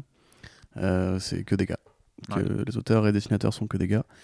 Donc bon, bah après au moins on voit que les générations se renouvellent et qu'à une époque, là, le comics était très peu considéré à Angoulême. Là, ça change vraiment d'année en année, on en voit de plus en plus. Idem pour le manga, j'imagine. Je ne suis pas les sélections manga, mais euh, c'est cool, effectivement. Moi, voir du Jeff Lemire et du Matt euh, en Angoulême, euh, je pense que c'est juste du bon sens. Donc j'espère qu'ils auront des petites récompenses. Ouais. déjà être sélectionné, c'est la première Mais, mais j'espère déjà que, voilà, que les sélections peuvent être annonciatrices plus ou moins d'invités. Ouais. Ah, toi, tu veux faire des interviews, toi? Bah, moi, toi, je. tu les veux, tes ah, moi, je les veux. Hein. Bah, J'ai envie de dire que. Le mec qui brille, là. Hein. Qu'inviter un petit Matkin de nouveau ou un petit Jeff Lemire, euh, moi, je, je ne Par dis contre, pas non. Si tu fais une interview de Matkin sans moi, je t'arrache une version. Tu sais que j'en ai déjà fait une 100 ans. Hein. C'est vrai? Bah, En 2017. C'est hein. bâtard. Non, c'était de... Oui, en 2017, on avait fait. Euh, avec euh, Thibaut, on avait interviewé Matkin. C'est dégueulasse. Mais c'était. Ouais. Bah, écoute. Je vous Bah, oui.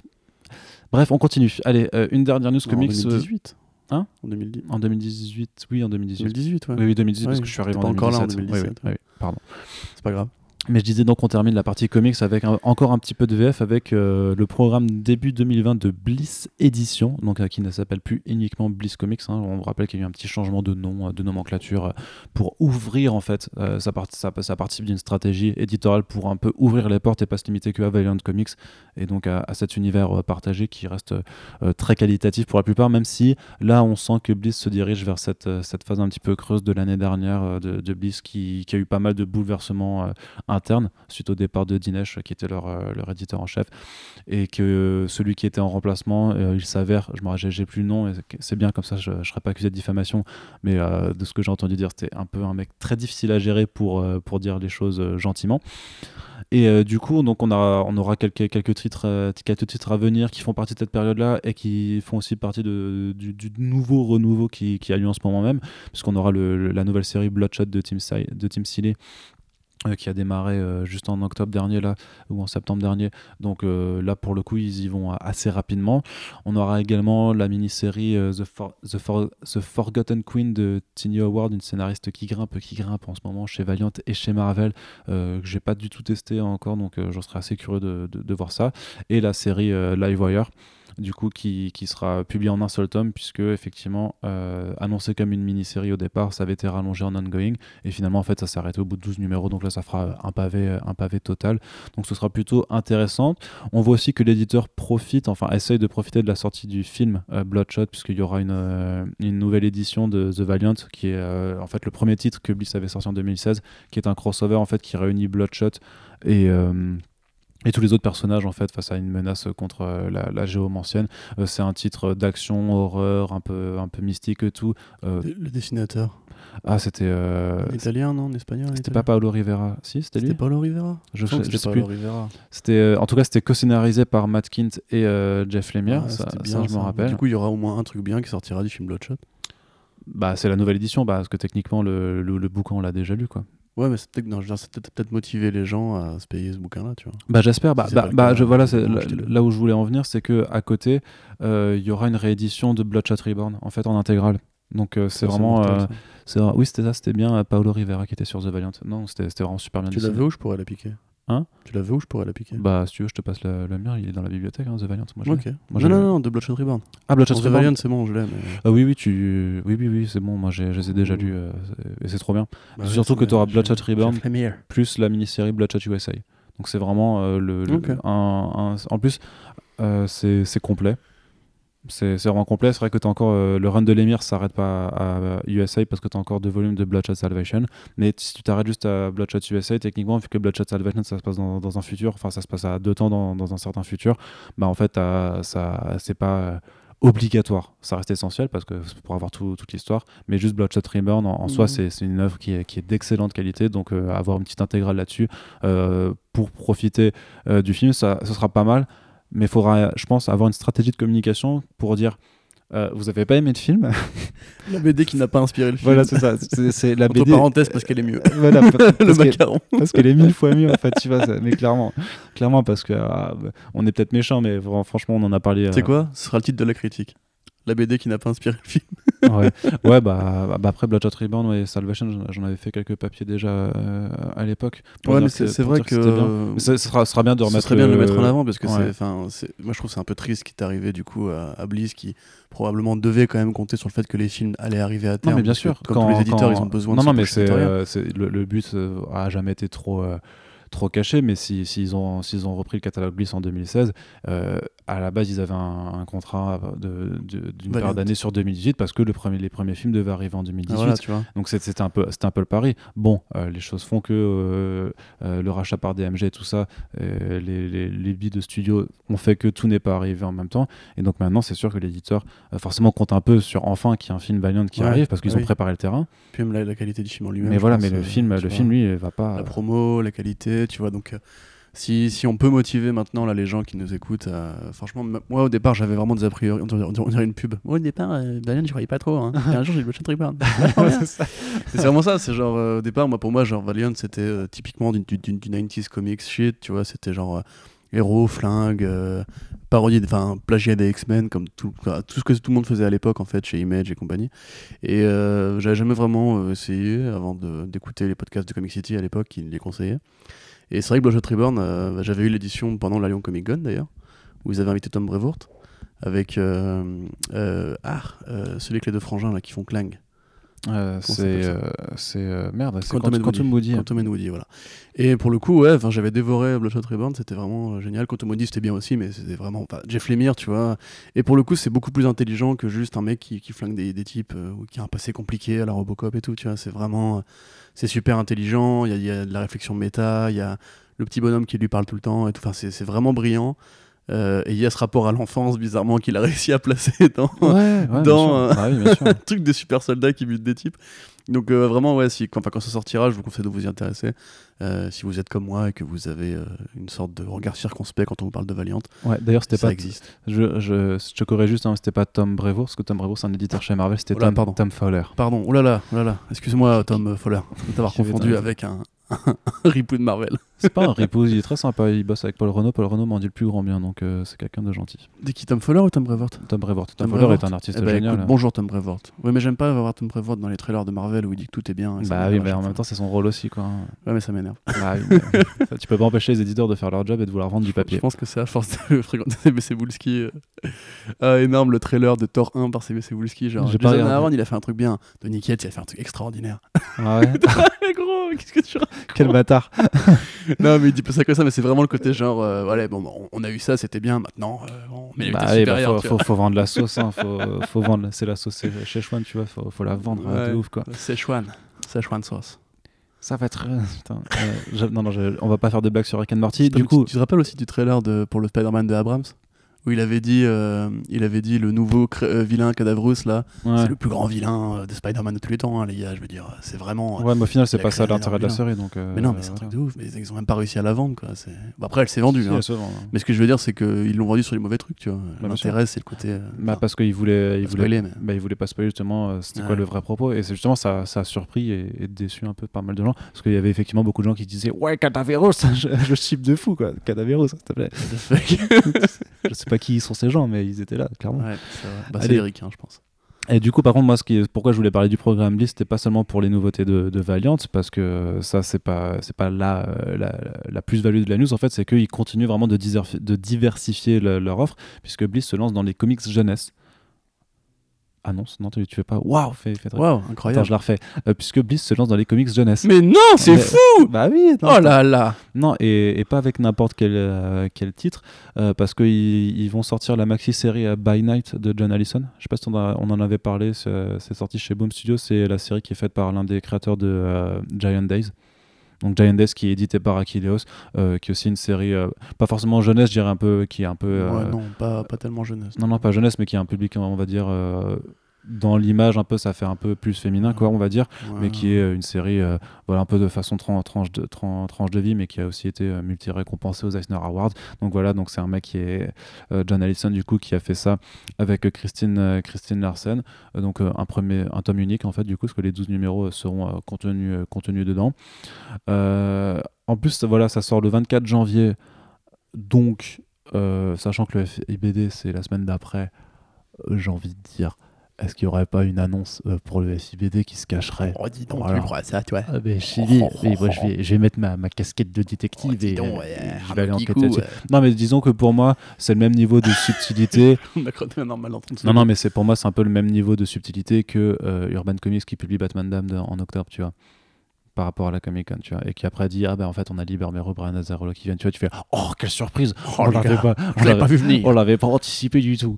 Euh, sinon, euh, ils vont aussi sortir un truc qui s'appelle euh, le cercle du dragonté, donc c'est The Tea Dragon Society de Cathy O'Neill. Et alors à nous ça ne nous parle pas forcément parce que là je t'ai dit le truc, tu n'as pas euh, cligné des yeux, donc euh, ça a l'air de, de, pas vraiment te parler. Mais en fait, c'est un webcomic qui a été ensuite édité en version papier par Onipress, et c'est un comics jeunesse, en fait, si tu veux, qui a été euh, récompensé de deux Eisner Awards en 2018, et qui se vend par, par, par palette, en fait, là-bas, pour vraiment pour le secteur jeunesse.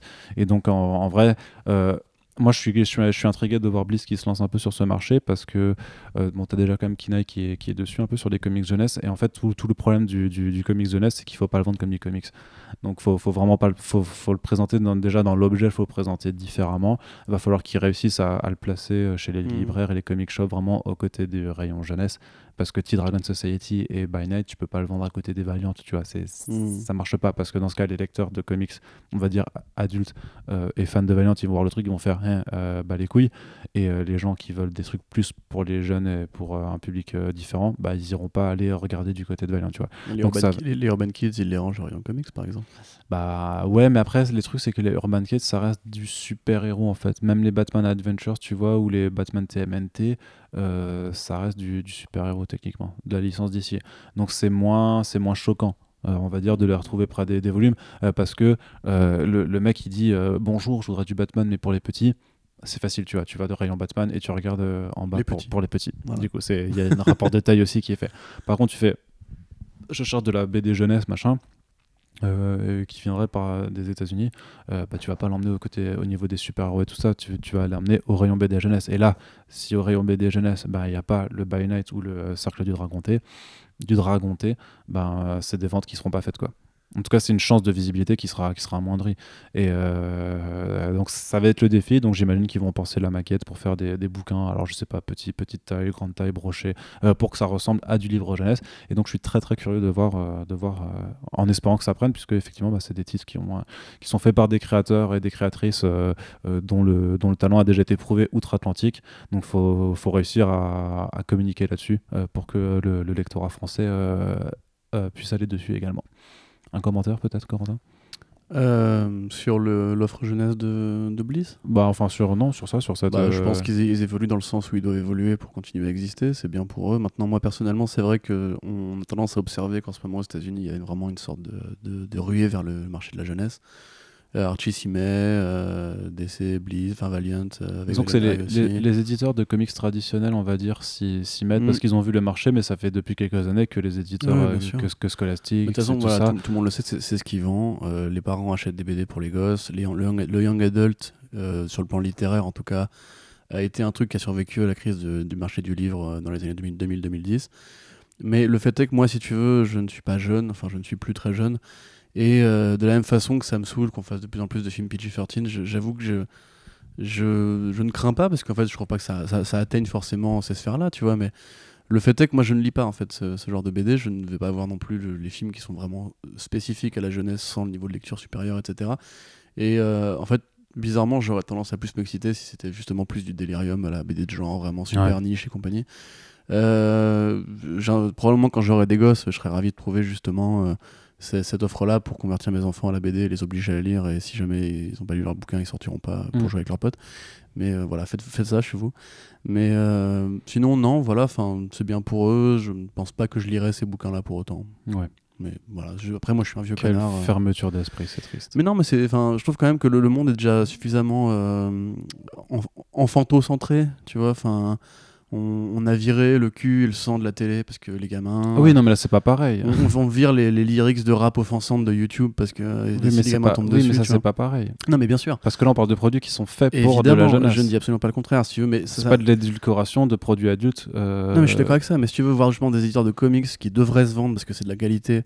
Euh, être obligé entre guillemets enfin je dis pas mais je dis pas que c'est une obligation je dis qu'ils le font évidemment pour leur conviction parce que ça leur plaît etc mais moi, personnellement, j'aime avoir mon, mon, lecteur de, enfin, mon éditeur de comics qui fait du comics pour le, la, niche que je suis. Hmm. Et j'ai pas forcément besoin que ça se rajoute à ça. C'est pas une critique, pas, je dis pas en train de dire euh, ne le faites pas, etc. C'est juste, moi, j'aime bien l'idée que le marché des comics reste un truc qui me concerne moi, et en l'occurrence, ça ne me concerne pas là. D'accord. Donc voilà, c'est tout. Ok, non, je trouve ça un peu dommage euh, parce que bah, là, là tu fais un débat, là, tu fais un hein baston. Là. Bah là, j'ai envie de. Je regarde. Euh, là, j'ai envie de te frapper, quoi, clairement. Vas-y, euh, viens. C'est juste que ça, je trouve que ça fait un peu fermer, fermer d'esprit, tu vois, mais c'est pas grave. Bah ouais, je suis Parce que notamment By Night ou, ou Titan Society, ça reste aussi, tu dis que c'est que pour les gars. Je, suis d'accord, c'est ciblé pour des gamins, mais je pense que tu as, une lecture. Si ça a été aux Eisner, c'est que tu as un niveau de lecture qui diffère. C'est pas, tu vois, c'est pas que à Gaga Babeux, je cherche des fraises dans le jardin, tu vois. Sûrement, mais attends, mais j'ai essayé d'en lire hein, des BD. Et j'ai rien contre les BD où des gens vont chercher des fraises dans le jardin. Moi, je vais être très honnête, genre Lumberjane, ça me fait chier, tu vois. Et pourtant, c'est très bien, hein, mais ça me fait vraiment chier. C'est marrant. Bah ouais, mais ça me fait chier. Ok. Je suis désolé, mais j'ai des goûts particuliers, peut-être, je ne sais pas. Non, non, mais non, mais t'as as le droit, t'as le droit, mais euh, mais il y, y, a une différence entre. Enfin, genre, moi, j'entends, j'entends, tu te sens pas concerné, ça, ça t'intéresse pas, tu vas pas les regarder, tu vas pas dire euh, c'est de la merde, tu vois. Exactement, c'est ça. Voilà. Je dis pas que c'est de la merde. Si, encore une fois, si on a probablement beaucoup d'auditeurs qui sont des parents. Euh, oui. ou même qui aiment justement ce, ce retour à l'enfance ou à la jeunesse et cette simplicité, etc. Enfin, cette recherche de simplicité dans le style, etc. Moi, franchement, ça me va très bien si les gens sont contents. Hein. Je suis mmh. absolument pas en train de dire tu me demandes un commentaire, je fais mon commentaire, c'est tout. Oui, c'est vrai. Bah, je, tu vois, je, comptais rien dire au départ. Hein, ah, je, pense que du coup, je, vais m'abstenir de te demander tout commentaire. et ce podcast, je vais y aller, donc un. Ah, voilà, c'est ça. Allez. Euh, va-t'en. Et du coup, j'ai un peu la dalle. C'est un, monologue de Arnaud euh, qui va suivre pendant euh, le, tout, tout, le reste de ce podcast et tous les autres aussi après. Voilà, euh, c'est un nouveau concept. je suis pas, je suis pas sûr de le tenir. Je pense que beaucoup de gens sont contents en fait. Là. Ah là, je les entends, ils sont sûrs de jouer, ils font ouais, trop bien. Il s'est enfin débarrassé de l'autre con. Trop bien. Avec allez, sa voix merde. Allez, du coup, on continue avec la partie série télé. On a assez parlé de BD comme ça. Ça fait une heure dix qu'on vous parle de BD. Franchement, il y en a un petit peu marre des BD là, les, comics là, les, paf, paf, pif paf la bagarre. C'est ça suffit. Ça va limite, parlons de vrais sujets. le en hiver, euh, les BD, ouais, sérieux, de sujets sérieux, de, de médias adultes, bien entendu, euh, qui, qui ne produisent voilà, que, que, des choses de qualité. Ah, bah, c'est connu ça. Parce que là, on va, on va parler juste euh, un petit projet. sur Infinite Earth. Non, j'en parle pas, j'ai pas envie. Euh, on, parle, on commence avec un documentaire euh, produit par les frères Russo qui, qui va être monté, euh, qui s'appelle Slugfest. Alors Slugfest, c'est le, le titre court puisque le, le, le en fait, ça vient d'un bouquin qui s'appelle Slugfest Inside the Epic 50-Year Battle Between Marvel and DC. Donc c'est vraiment dans les coulisses de la guerre entre Marvel et DC qui s'appelle en fait Super War en français. C'est un, un essai du coup de, l'écrivain Reed Tucker euh, qui est sorti aux éditions Fantasque euh, par chez nous. Et donc on, vous en reparlera très bientôt euh, pour vous dire que c'est un, un chouette bouquin. Pour le coup tu l'as lu? Non, mais je suis en train de le lire. Et donc, c'est un chouette bouquin. oui, c'est un chouette bouquin. Bah voilà, c'est voilà, un fait, fait par un journaliste, un journaliste renommé, voilà, qui, qui, a notamment fait, il me semble qu'il a fait des biographies aussi de d'auteurs, d'auteurs, voilà, pardon. Enfin bref, le projet du coup arrive en fait pour une pour une pour une startup qui s'appelle Quibi. En fait, euh, donc voilà, c'est un nom rigolo puisque Corentin fait ah, c'est marrant. Voilà, donc euh, vous, pouvez, faire le test, vous faites Quibi et euh, Corentin rigole. Non, en fait, c'est une plateforme de vidéo à la demande qui est pensée pour le mobile, donc si tu veux, c'est un peu une version américaine de Black. Mais tu sais qui c'est qui est derrière? Mais non. Non, mais je te donne en mille. Ah bah, dis-moi. Diane Nelson, oh, l'ancienne présidente de DC. non, c'est pas vrai. Ah, franchement, c'est ouf. Je trouve pas ça ouf. Moi, j'ai découvert ça, j'ai découvert ça, j'ai fait Ah, oh, Diane Nelson. Diane Nelson. Je te connais, Diane Nelson. Qu'est-ce que tu fais là, Diane? The Center, alors la Snyder Cut. Diane, c'est ça. non, mais voilà, tu vois, elle se barre de DC, elle va fricoter avec les, les Russos de Marvel Studios. On, on voit comment elles sont, hein, les, les dames là. Hein, putain, j'en reviens pas. Ah, ça, ah, très tresse, quoi. Release the Snyder Cut, bordel de merde. Allez, du coup, euh, donc ce sera un projet un projet de série documentaire qui va suivre un peu ce, euh, cet essai, justement pour retracer en fait euh, l'histoire de DC Comics et de Marvel sur le papier. D'abord, vraiment comment en fait les deux éditeurs ont grimpé, sont devenus des, rivaux. J'imagine que ça va parler du, euh, de la bagarre autour de Shazam, par exemple, Captain Marvel, et voir aussi bah, comment après c'est devenu une guerre qui est, qui est passée du pur format papier vers aussi les, adaptations, le, les cinémas, jusqu'à la, rivalité entre Warner et Marvel Studios aujourd'hui. Hein. Gros bouquin du coup. Ah, le bouquin est plutôt épais. Hein. Le, bouquin est plutôt épais, mais je pense que la série télé peut aller au-delà de là où le bouquin s'est arrêté, vu, hmm. que un, vu que le bouquin est sorti il y a quelques années quand même. Est-ce qu'il y a un euh, chapitre sur Swamp Thing et Man Thing? Euh, faut que je regarde, je regarderai le sommaire. J'ai pas, j'ai pas encore étudié. Patrol, la, X-Men. La question. Qui a plagié Sûrement, bien sûr. Cool. Ça, ce sera tout, tout, tout, sans dossier. Non, mais le, le projet est intéressant le projet intéressant. Puis euh, il y aura deux, deux réels qui sont, euh, enfin un réel et une réalisatrice euh, qui en fait, bon les noms je te l'ai dit, mais je suis pas sûr que ça te parlera. C'est Don Argot et Sheena M Joyce. Ça me parle pas. Ça te parle pas du tout. c'est des, des, des, réalisateurs réalisatrices qui ont été nommés plusieurs fois des cérémonies de prix pour des documentaires, donc a priori des gens de, de qualité. Euh, je pense que le format en plus, ce sera, je pense que ce sera, il y a moins que ce soit vraiment un format court du coup pour cette plateforme avec des petits épisodes de 10 minutes chacun, tu vois, euh, qui pourra revenir sur un aspect euh, de, de, de, cette guerre. Donc on n'a pas la, la, durée du nombre d'épisodes, mais vraiment le, le projet me chauffe quoi. Est-ce que cela ne risque-t-il pas d'être un peu corporatiste? Ben non, parce que c'est indépendant de, de Marvel et, Disney pour le coup. C'est vraiment c'est bah, la plateforme Quibi. Il faut pas que les deux donnent leur accord quand même pour ouvrir leurs archives et tout? Ah bah non, je pense pas. Tu penses pas? Ok, bah dans ce cas, je te crois. Je non, je convaincu, ça y est. Ok. Allez hop. Euh, je t'avoue que je n'en sais rien. Vivement que ça sorte. bah ouais. non, mais je t'avoue que j'en sais rien, mais a priori, je veux dire, euh, euh, Ray Tucker, quand il a écrit son bouquin, il a pas demandé l'autorisation à Marvel et DC pour que ce qui était dedans se, se sache, tu vois. Donc je vois pas pourquoi. Hmm. S'ils veulent utiliser des images, oui, de, des personnages, ils devront demander des, des autorisations aux ayants droit, ça, ça c'est sûr. après, sur le discours même bah non. Ok. Si, ou alors sinon ce serait un ouais un, ce serait comme Marvel Zero, Marvel Zero Project tu vois. Ouais. Mais le truc c'est que là c'est fait par une société qui, qui n'a aucun lien techniquement euh, d'appartenance. Non non bien sûr. Non, mais je voulais dire si les deux doivent euh. collaborer est-ce qu'ils vont pas essayer d'embellir un peu la vérité historique c'est comme euh, comme bah, Image Comics, le documentaire Image Comics qui était qui était une, oui. une, une purge infâme. Oui.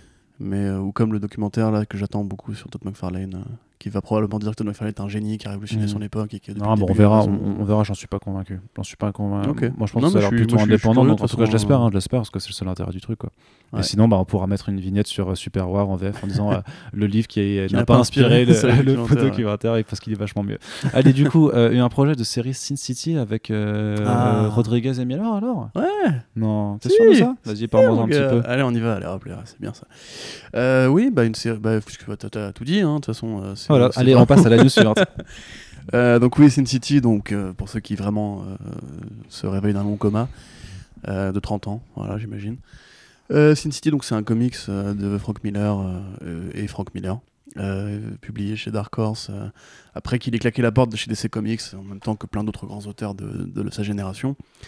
à l'époque, c'était justement un projet assez ambitieux et qui, à sa façon, a aussi un peu révolutionné les codes de la BD, puisque c'était un projet de, de, plusieurs romans graphiques dont le principe était justement de faire des aplats de noir et blanc. Alors au départ c'est les aplats de noir et blanc, puis après mis en négatif pour inverser les, deux couleurs. quand vous lisez Sin City, tout ce que vous voyez en blanc était du noir au départ, et il a inversé les deux. Et quand tu réalises ça, tu te dis que le monde n'a aucun sens et que la vie est belle. Euh, j'aime beaucoup Sin City. Et euh, ça a été décliné sur plein, plein, plein, plein de, volumes. Euh, suffisamment pour fournir en 2005 un film réalisé par Robert Rodriguez et Quentin Tarantino et Frank Miller. À l'époque d'ailleurs Robert Rodriguez tenait absolument à ce que Frank Miller, donc l'auteur du roman graphique, participe à la mise en scène. Il s'était brouillé avec la, la DGA, euh, Directors Guild Association, parce que normalement il faut que les réalisateurs soient adoubés pour pouvoir toucher un projet de ce genre. Du coup, euh, ça avait donné un film que moi je trouve euh, est un grand film. Mm. Une très bonne adaptation. Beaucoup de gens ne sont pas d'accord avec ça, mais c'est mon avis et chacun des chacun Et puis le parti préesthétique était mortel. Exactement, hein. puisque Sin City, donc, qui est un hommage au code du polar des comics hard-boiled, euh, des premiers temps des comics, de détective comics notamment, euh, de toutes ces histoires justement de, vieux boxeurs, de vieux flics, euh, de, vieux gangsters, de mecs un peu déséquilibrés, de prostituées, de dealers, de mafieux, de, ninjas aussi, parce que c'est Frank Miller donc il y a forcément des ninjas. avait été bien adapté par Robert Rodriguez qui du coup avait épousé les codes d'une esthétique de film noir en fait on sait on avait genre les scènes très peu éclairées avec juste le regard du mec avec Les, les, zones de blanc et tout euh, le casting était extraordinaire. Euh, Jessica Alba, euh, Del Toro, Dwight Clive Owen, Elijah Wood, Elijah, Elijah Wood effectivement, Mickey Rourke, Mickey Rourke, mais le plus important, Bruce Willis. Je, même Sean, Josh Hartnett qui, qui, faisait faire un petit caméo et tout, Rosario Dawson, enfin bref, mm. il y avait un, un, casting extraordinaire, le maquillage était génial, ils avaient vraiment adapté la gueule de Mickey Rourke au personnage de Marv avec son pif qui, fait que, qui ne fait qu'un avec son front, tu vois. Frank Miller était là aussi dans une petite scène. Euh, enfin bref, je sais pas. Ah ouais? Ouais, bien sûr. Il fait quoi? Et c'est le prêtre qui, enfin, tu sais, euh, quand Mar en fait découvre qu'il est piégé par les poulets, il remonte la chaîne alimentaire en tabassant des dealers, etc. Et en fait, on découvre que le clergé a un lien avec tous les, prostituées assassinées. Et en fait, du coup, Marv va euh, se confesser. Et en fait, le prêtre, c'est Frank Miller qui se prend une balle dans la tête. D'accord. Parce que voilà, Frank Miller se prend toujours une balle dans la tête. Mais du coup, voilà, c'était effectivement un grand film qui même d'ailleurs avait un hommage à Pierrot le Fou dans la scène de voiture, qui est la seule scène réalisée par Tarantino pour un, euro un dollar symbolique. Euh, la scène, c'est où euh, la, tête de euh, Benicio del Toro mort se met à parler. C'est réalisé par Tarantino. D'accord. C'est pour ça que c'est la meilleure scène du film. et du coup, ouais, pour moi, vraiment un très très bon film qui esthétiquement a aussi marqué son époque, puisque les décalages de couleurs entre le, le rouge, le vert et le bleu, et parfois le jaune du sang, enfin le jaune de, de, de Yellow Bastard, en surimpression du gris, on avait retrouvé ça dans des clips, dans des vidéos fan-made et compagnie. Et c'était même devenu après un, outil de logiciel de montage. Donc, ça mm. vraiment. comme, comme 300, ça a marqué son époque, en fait. C'était l'époque, justement, où on commençait à expérimenter avec le numérique et tout. Et voilà, c'est rentré dans, dans, la légende. Après, on avait prévu de faire un film derrière, une suite qui a mis très, très, très longtemps à se faire, parce que Rodriguez était très occupé. C'est aussi l'époque où euh, Frank Miller est un peu rentré en sous-marin. Après lui, en s'inspirant de cette expérience-là, fait The Spirit, un film beaucoup moins bon, mais qui garde un peu de son esthétique euh, très particulière. Et euh, il y a eu donc le, deuxième volet, Sin City, Dame to Kill For, qui n'était pas du tout un bon film, qui a vulgarisé beaucoup des codes que Rodriguez avait mis en place à l'époque, puisqu'il s'est auto-parodié. C'était l'époque où il commençait à faire n'importe quoi. Euh, la grandeur de mise en scène de Sin City 1 euh, s'est retrouvée euh, à des plans nuls, mal cadrés. C'était que du fond vert, beaucoup de décalage d'aplat de blanc dans l'image. Enfin, voilà, le seul intérêt, c'est qu'on voit Eva Green à poil pendant les deux tiers du film. Donc voilà, j'imagine que pour là, Carnot qui sourit bêtement, j'imagine que beaucoup de gens n'ont retenu que ça, mais bon, voilà, c'était déjà quelque chose, j'imagine. Après, c'est pas compliqué de voir Eva Green à poil. Hein, mais... Ouais, oui. Voilà, quand même, elle a eu quand même une sorte de gimmick à être. Euh, enfin, les réalisateurs l'ont toujours désapé dans, dans, beaucoup de ses films. C'est un peu presque, presque relou, enfin presque bizarre, tu vois. Mais vas-y, continue. Ouais, bah, écoute, ça la regarde. Hein, Des tendances comme ça. Voilà, peut-être, j'espère. Mais du coup, ouais, bon, ça. Euh, et le film s'est planté, hein, évidemment, au niveau critique, commercial et public. Il y a quelques fans, vraiment, la première heure, qui ont dit que c'était comme le premier. Ils, ils ont tort. Mais euh, non, ils peuvent... bah non, c'est pas tort, c'est pas ah, excellent. Pas, ah, pas mal, pas mal. Mais même pareil, tu te souviens, je sais pas, à la fin du 2, quand Jessica Alba est vraiment passée en mode euh, furtif, ouais. ouais tu sais, elle, a des, elle est balafrée, elle fait des danses érotiques qui n'ont plus rien à voir avec la l'élégance du premier qui avait justement enlevé tout le côté euh, nichon apparent et tout de la mm. BD pour faire juste des numéros de danse de cowgirl et tout. Bref, donc le 2, en l'occurrence, malheureusement, a tué la licence. Et en plus, il est arrivé beaucoup trop tard par rapport au bah premier tout le monde est déjà passé à autre chose, le numérique était devenu rentré, enfin, était rentré dans les normes, on avait eu Watchmen entre temps et tout. Donc euh, voilà, euh, il y avait l'idée d'en faire une série télé. Il y a un producteur, le Walking Dead, qui avait acheté les droits. Euh, mais il n'en a rien fait parce que probablement que c'est trop compliqué à mettre en place et ils savaient eux-mêmes pas quoi adapter puisque en fait la, plupart des volumes ont déjà été faits dans les mmh. films 1 et 2. Et là du coup Legendary effectivement a mis des billets sur la table pour récupérer les droits et refaire un reboot en série télé. Alors on ne sait pas si ce sera des histoires originales ou une réinvention des histoires du, du 1 et du 2, qui du coup a été euh, The Big Fat Kill, The Yellow Bastard, euh, euh, le premier Sin City avec Artigan et compagnie. Euh, mais l'intérêt, c'est qu'ils ont ramené Robert Rodriguez et Frank Miller, qui seront euh, producteurs et réalisateurs et scénaristes sur le projet. Donc c'est en discussion, je crois, c'est pas complètement. C'est en discussion, en tout cas pour Rodriguez, c'est en discussion. Frank Miller a dit qu'il était OK. Donc euh, voilà. moi, personnellement, évidemment, Sin City, c'est l'un des films par lesquels j'ai commencé les adaptations de comics. Hmm. Et Frank Miller et Alan Moore, c'est les, deux mecs par qui j'ai commencé les comics, en fait. Du coup, forcément, je suis très content. J'espère que ça ressemblera, ça ressemblera plus à Sin City 1 D'ailleurs, à l'occasion, il faudrait vraiment que je fasse un dossier sur euh, la VF de Sin City euh, en BD et en film parce que c'est juste extraordinairement bien écrit et, adapté au code de l'argot de l'époque et tout. Enfin, des fois, le, mec il te dit, euh, pour te dire c'est chiant, il dit c'est nanant. C'est N-A, 2 N-A-N-T. C'est un truc que, que, tu disais genre dans, les bars de Paris dans les années 60, tu vois, c'est un truc d'argot qui n'existe pas du tout. Enfin, et tout est bien fait comme ça, la mise en scène. les mhm. doubleurs sont géniaux, enfin, les comédiens de doublage sont géniaux. Vraiment, ce film est une perle, je l'aime d'amour. Et euh, typiquement, voilà, ce serait intéressant de retrouver l'énergie du premier pour faire une série anthologique. Je sais pas, moi, une mini-série en 10 épisodes, mmh. il y a largement moyen, même quitte à faire de l'original. Tu peux faire des orques comme ça, tu peux. ouais, c'est ça, ouais, carrément. La série, enfin, est pensée comme ça. Bah, de toute façon, oui, euh, même le film. Hein, le film, c'est D'ailleurs, dans, l'édition Blu-ray euh, qui a suivi l'édition DVD, il y avait eu tout un remontage où tu avais un générique de fin à chaque chapitre, en fait. Oui oui, oui, ils avaient remonté. Oui, voilà, que l'édition DVD n'avait pas, et t'as une version longue du coup en Blu-ray où ils font euh, ce truc-là. Mm, mm. Donc en fait, limite, tu peux même segmenter. Euh, tu peux faire une saison 1 qui serait le film numéro 1 que tu resegmentes en chapitres comme pour Django Unchained sur Netflix. Et après, tu fais une saison 2 avec les inédits et tu limite t'enlèves Dame to Kill For et tu le retournes intégralement. Et euh, enfin, c'est carrément faisable quoi. Donc c'est cool. moi, Sin City, limite, ça peut motiver Frank Miller à faire les fameux comics bonus Sin City dont il parle depuis des années et qui n'ont jamais été faits. Euh, je suis content, même si je préférais qu'il ne, ne, les dessine pas. J'ai plus de voix. qu'il ne les dessine pas. Puisque. Bah après, s'il refait que du noir et blanc, euh, ça pourrait le faire peut-être.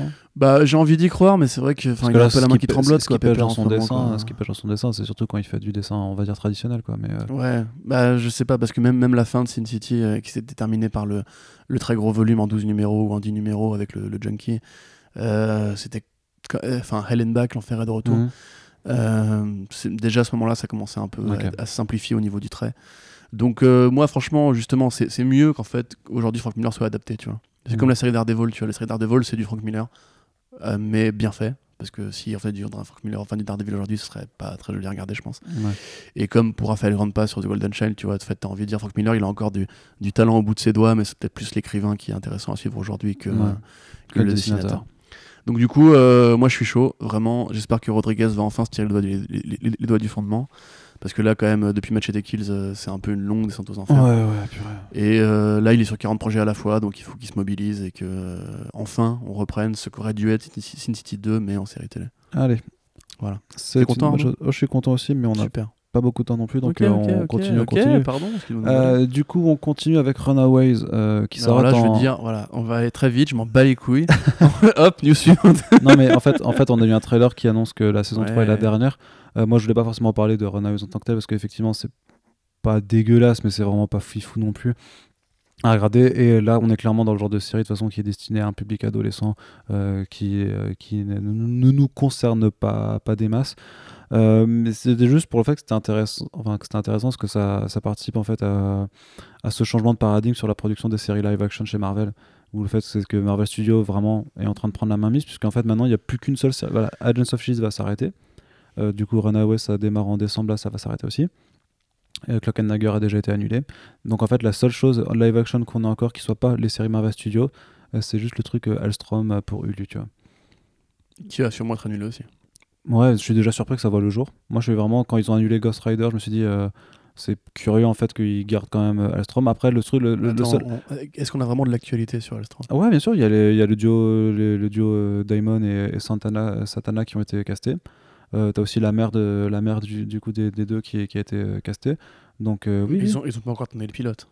Non, mais c'est peut-être juste ça. Non, hein, mais ils attendent juste tourner le pilote pour le virer officiellement, tu vois. Je sais pas, le casting avance quoi. Et puis moi, je vois quand même juste un seul argument, c'est que techniquement, les séries Marvel qui iront sur Hulu euh, peuvent se permettre d'être plus violentes que les séries Marvel Studios. Mais moi, j'y croyais à cet argument, mais pourquoi annuler Ghost Rider dans ce cas? Ah, mais ça, parce qu'il y a eu des conflits, euh, je sais pas lesquels. Euh, les rumeurs disaient, euh, là, les, les, habituels Scoopers disaient que, voilà, et que, que Feige voulait Ghost Rider pour le MCU. Je sais pas, ils ont quand même beaucoup, beaucoup, beaucoup de trucs à gérer en ce moment. Bah ouais, mais en même temps, tu les vois bien qu'ils annoncent du, du, Ghost Rider, du Ghost Rider, du, du Moon Knight, du She-Hulk et tout ça, donc. Après, c'est vrai que l'emphase éditoriale qui est mise sur Ghost Rider là actuellement est peut-être annonciatrice de quelque chose. Mais moi, Elstrom, franchement, je, tant que j'aurais pas vu l'épisode 1, euh, saison 1, épisode 1, je continuerai à dire que c'est en attente d'être annulé. Hein. Ah Parce que bah, pourquoi euh, épargner en plus ce personnage-là que personne ne connaît euh, Enfin, qui, franchement, on va pas se mentir, les Runaways c'est dix fois plus connu que Elstrom. pour une bonne raison, il y a un grand volume, tu vois. Ghost Rider, pareil. la plupart des séries Marvel, a au moins fonctionné depuis quelques années, y avait déjà une base installée. Là, pour le coup, ça me paraît vraiment curieux que celle-là ait échappé à la mêlée, à moins que vraiment genre, le producteur soit un pote de, de Feige ou quoi, ou que le mec en ait vraiment rien à foutre de ces personnages-là, tu vois. Mais oui, enfin, ils, ils, vont tuer tout Marvel Télévision euh, pour les, ne leur laisser que l'animation, comme on l'avait déjà dit. Ouais. Ce qui m'a, ce qui me fait, voilà, ce qui me fait, ce qui m'amène à juste switcher vite du côté de Marvel Studios, puisque on a eu euh, l'actrice Sofia Di Martino qui a été castée pour la série Loki donc, euh, qui fait partie d'une des donc, euh, nombreuses séries euh, télé de Marvel Studios à destination de Disney ⁇ pour un rôle encore inconnu officiellement, mais il y a eu, alors je sais plus quel média, si c'était Variety ou Deadline, qui a dit ouais, nos sources nous disent en interne, en interne que Sofia Di Martino pourrait jouer une version féminine de Loki. Loquette. De, ouais, non, enfin Loki. sachant que effectivement l'annonce initiale c'était quand même qu'elle allait être co-lead avec Tom Hiddleston. Et quand tu regardes en fait euh, le visage de l'actrice bah et que tu mets Tommy Dustin à côté, tu fais ouais, en fait, il y a grave, grave un air de ressemblance. S'ils si, sont pas sœurs ou clones, euh, il y a un problème quand même. Quoi, tu vois. Ouais. Et, donc, euh, clairement, ben, je pense qu'on peut mettre Nobile là-dessus, c'est de dire que la, série Loki va présenter la version féminine de Loki. ce, qui est, un double avantage, c'est que tu peux continuer d'utiliser ensuite Loki dans, bah dans les films mais t'es pas obligé de, de, garder sous contrat Tom Hiddleston qui peut aller faire d'autres choses. qu'elle coûte moins cher que Tom Hiddleston. Bah là, clairement, parce que c'est, elle, a, elle, a elle, s'est fait connaître vachement dans une série qui s'appelle Flowers, que j'ai pas regardé, qui est sur Netflix apparemment. Mmh. Euh, mais sinon, c'est vrai qu'elle a que des petits et tout ça. Accessoirement, en, en, voulant spéculer un tout petit peu, euh, quand on avait parlé à Kevin Feige de personnages LGBT euh, et de personnages féminins, il a dit oui, c'est prévu dans l'avenir, dont certains que vous avez déjà vus à l'écran. Donc en un ah, sens, tu vois, peut-être que ça annonce que à, terme, du coup, Loki deviendrait pas une sorte de pas, pas, de trans, tu vois, mais je veux dire. Bah, c'est un, personnage qui est, c'est un personnage qui est gender fluid, c'est ça? Ouais, je, bah, je sais pas s'il y a un terme woke pour dire que euh, c'est un personnage qui peut changer d'apparence et de corps quand, quand il veut, tu vois. Mm. Mais en l'occurrence, oui, c'est, ça me paraît assez évident. Et en plus, c'est un symbole assez fort à envoyer, parce que c'est quand même le vilain. le vilain. L'anti-héros le plus connu, parce qu'il est, c'est le plus le grand vilain des Avengers, il est là depuis Thor 1 en 2010. Euh, pour symboliser le nouveau la nouvelle époque, tu vois, justement, de dire maintenant c'est bon, on fait ce qu'on fait avec Loki c'est déjà une femme, niquez-vous. Voilà. Il y, en a, y en a qui disaient qu'ils trouvaient ça un petit peu dommage. Euh, sur le fait que ah merde mais parce que tu vas avoir tort euh, Jane Foster du coup donc il lui faut aussi que son, son vilain devienne aussi une femme tu vois bah oui mais en un sens c'est comics accurate tu vois enfin, mm. ça, ça, vient de quelque part et puis euh, oui peut-être qu'il aurait été plus malin de faire Kid Loki mais à la fois moi enfin aucun des deux ne, me dérange et je pense qu'ils feront aussi peut-être Kid Loki maintenant qu'ils ouvrent, qu'ils ouvrent cette porte là euh, c'est juste, de toute façon, tu pouvais pas garder Tommy Hiddleston la vie. Quoi. le mec, il a une vraie carrière à côté. C'est déjà, je trouve, beau joueur de sa part d'être resté aussi longtemps et d'être autant accroché au rôle, même si il a pas toujours joué euh, au maximum. Mais genre Tommy Hiddleston, il est quand même resté fidèle depuis le début, alors que sa carrière a vraiment explosé à côté. Mm. Euh, là, il vient faire le guignol pour Disney+. Et c'est comme la série Hawkeye, si elle se fait un jour, Hawkeye et, Kate Bishop, tu vois. C'est le passage de témoin, parce que le fait est que ces acteurs-là commencent à vieillir, qu'on ne pourra pas toute notre vie vendre l'illusion du dieu qui aura 5000 ans et qui restera éternellement jeune parce qu'ils vont commencer à prendre des rides aussi, tu vois. Mm. Euh, du coup, bah, on vire Jeremy Renner, on met euh, Kate Bishop à la place. Enfin, je dis bien Kate Bishop et pas Ellie Stenfeld. On vire euh, Tom Hiddleston, on met cette actrice-là à la place. Mm. Et tu vois, on fait le, grand remplacement euh, que craignent tous nos amis masculins. on fait genre donc, le passage de témoins, la nouvelle génération. Et, et voilà, bah, c'est assez logique en fait. C'est comment justement éviter le, comment parer au problème des contrats qui ne sont pas renouvelés à vie bah, Captain America, ça devient Sam Wilson. Euh, Iron Man, bah, on verra bien, mais bon, a priori, c'était quand même prévu que ce soit Spider-Man. Et euh, Loki devient une femme, et Kate Bishop devient la nouvelle Hawkeye, etc. Tu vois, enfin, tout ça est assez logique finalement. Ouais. Voilà. Ok. Je pense qu'on a euh, mis le doigt sur le grand plan de Marvel. Oui, oui, bon, non, bah, en même temps, il a, il a, il, n'y a pas besoin d'avoir fait Bac plus 12 en analyse pour, pour voir les choses se dessiner quand même, tu vois je, pense. Tout à fait. Moi, j'aimerais bien qu'il caste euh, Jennifer Walters maintenant. Pourquoi faire? Parce que j'aime bien She-Hulk. Ah d'accord. Ah oui, non, pardon. C'est tout, c'est juste ça. Oui, y a pas... oui bah ça, ça va arriver. Il bah, faut aussi qu'il fasse Mark Spector, tu vois. Mais ça va venir. C'est bah, les, séries les plus éloignées, donc euh, faut attendre. la priorité, c'est Miss Marvel. Hein. Scénariste de, de Umbrella Academy sur, euh, sur Moon Knight, moi, ça, ça, me chauffe moyen quand même. Ouais. Bah, écoute, on, on verra. Et du coup, pour terminer avec la partie série télé, juste un petit aparté sur Stargirl. Justement, on parlait de Geoff Jones avant. Euh, Stargirl, donc, qui, ça, qui aura eu un second, une, enfin, une showrunner du coup, qui s'ajoute à, à Geoff Jones. Et parce que la série, en fait, euh, va avoir des, des, bouleversements, a été prévu à la base pour la plateforme DC Universe. Euh, donc, euh, qui est la, plateforme de streaming dédiée aux univers de DC Comics, donc qui a vu Titan, Swamp Thing, Doom Patrol et Harley Quinn qui arrive bientôt. la série d'animation Harley Quinn et donc en fait Stargirl était d'abord censée être là en fait avec nous depuis septembre sauf que bah, force est de constater qu'elle n'est toujours pas là c'est Geoff Jones qui, est showrunner et scénariste et, bah, créateur, hein, hein. ouais. c'est lui qui voulait la faire. Ouais, c'est ça. Et, du coup, en fait, bah, il y a eu sûrement beaucoup de, de bails de production, puisqu'on a appris donc euh, que la série, en fait, elle va, elle va démarrer effectivement sur DC Universe, mais elle sera diffusée le jour d'après, en fait, sur, sur la CW. Mm. Et, ça. Et et que le, personnage sera dans. Euh, Apparemment sera dans euh, Crisis on Infinite Earth. Ce qui, qui, change quand même du coup énormément de choses. Ça change énormément de choses. Euh, ça change des choses par rapport à la conception intra-univers de Stargirl qui du coup appartient techniquement au multivers de la CW. Mais de Berlanti Productions du coup. Ouais, à, l'inverse des, des, séries comme Titans ou Doom Patrol ou Swamp Thing qui étaient quand même déconnecté, même s'il y avait les mêmes personnes à la production aussi pour certaines. Mais en tout cas, il n'y avait jamais de lien euh, avec la chose, même si techniquement on peut tous se dire que la planète Titans Doom Patrol, c'est une, une des terres du multivers. C'est dans leur manche forcément pour, euh, je sais pas moi. Tu, peux faire, moi je trouve que c'est pas. le, truc, c'est que, le, truc, c'est qu'en vrai, euh, si les super-héros de Titans se retrouvent sur la planète CW, ils vont buter tout le monde. Ça, ça, ça un carnage. c'est qu'en fait, mais au-delà de ça, en fait, c'est un truc de classification. Titans, il y a du sang, il y a du gros mot, euh, il y a du cul. Enfin, oui, il y a du cul. Je crois pas qu'on voit de nichon quand même. Ouais, mais enfin, tu vois ce que je veux dire. Les, les gens font l'amour. Euh, oui. c'est plus ou moins explicite. Ils le font pas, ils le font pas. Ils sont, c'est pas comme dans Flash où ils font l'amour en soutif, sous, sous les draps. Euh. Enfin, remarque, je crois que on n'a même jamais vu ça en fait. du coup, bah, en termes de classification, déjà, si tu te mets, si tu t'accoles à un média comme ça, pour Stargirl, ça veut dire moins de liberté de ton. Ça veut dire du coup de devoir prendre en considération la validation de Berlanti Productions pour les directions de long terme. Ouais, et surtout, euh... et surtout qu'en termes de, de, format épisodique, du coup, ça change complètement bah parce qu'ils peuvent pas faire de format de, de, 50 minutes ou de 1 heure parce que ça doit se tenir du coup à la grille euh, des, des programmes CW, donc de 40, minutes. ouais. Bah du coup ouais et puis et justement euh... est-ce que je te recoupe mais ce qu'il se disait c'était que justement en fait il devait limite euh, retravailler toute la série pour fitter en fait les bah épisodes tu vois, et refaire est-ce est que c'est du retournage ou euh, juste des, des, des, problèmes de découpage et de montage tu vois? Mais c'est peut-être mais c'est en tout cas c'est bah, clairement moi, pour moi, ça je que c'est les deux. Ah, c'est ouais, les deux à deux, mon ouais. avis parce que deux mois quand même de prod t'as le temps de tourner enfin quand même pas mal de choses. Mm. et euh, la nouvelle showrunneuse typiquement pour moi c'est c'est la Joss Whedon de son de son Zack Snyder tu vois. C'est la meuf qui est arrivée Ouais. qui a dit euh, Joe Jones vous voulez faire ça. Bon on a gardé bizarre. on a gardé ça. Et là maintenant la nouvelle meuf va- on va l'amener dans cette direction qui va être CW compatible. Mm. et voilà ben moi je suis un peu triste pour Geoff Jones mais en même temps euh, j'ai envie de dire que il- c'est dommage quand même d'avoir quitté une position de gros bonnet dans l'industrie des comics pour se faire hagar comme tous les mecs qui débutent à Hollywood Ouais, euh, par, le, par le système.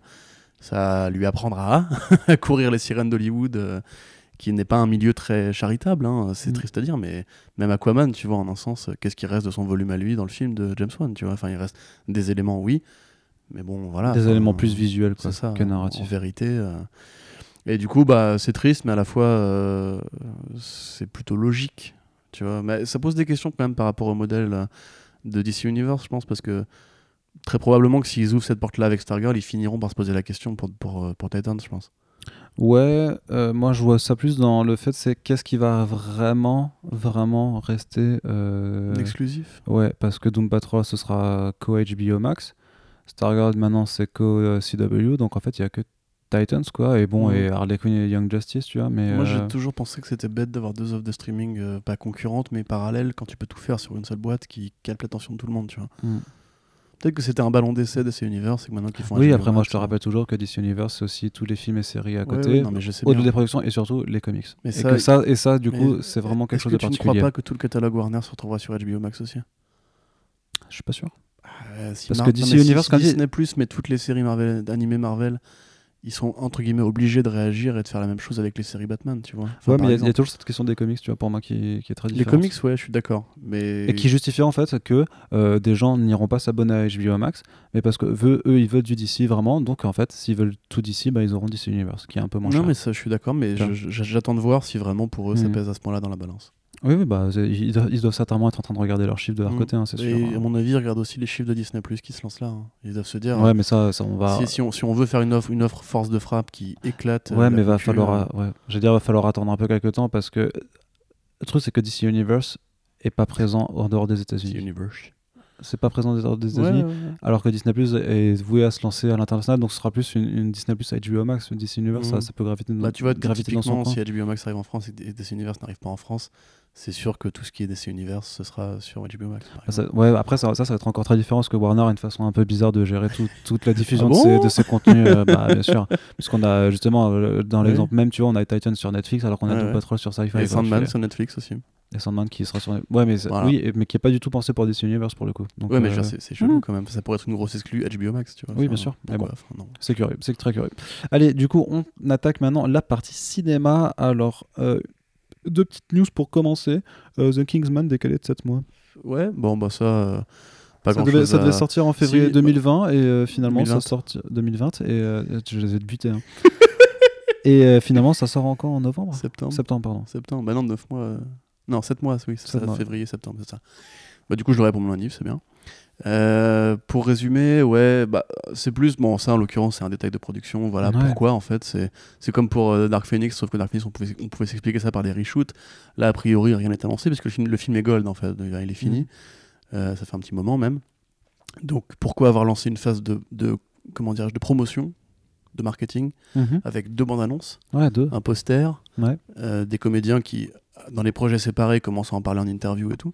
Ça veut dire que du coup, ils ont, ils ont claqué de la thune pour monter les bandes annonces, pour les diffuser, mais tout le monde aura oublié, ce serait quasiment dans un an. Ouais. Tout le monde aura oublié, donc il faudra refaire un push marketing, du coup, bah, ils vont probablement pas gagner beaucoup d'argent.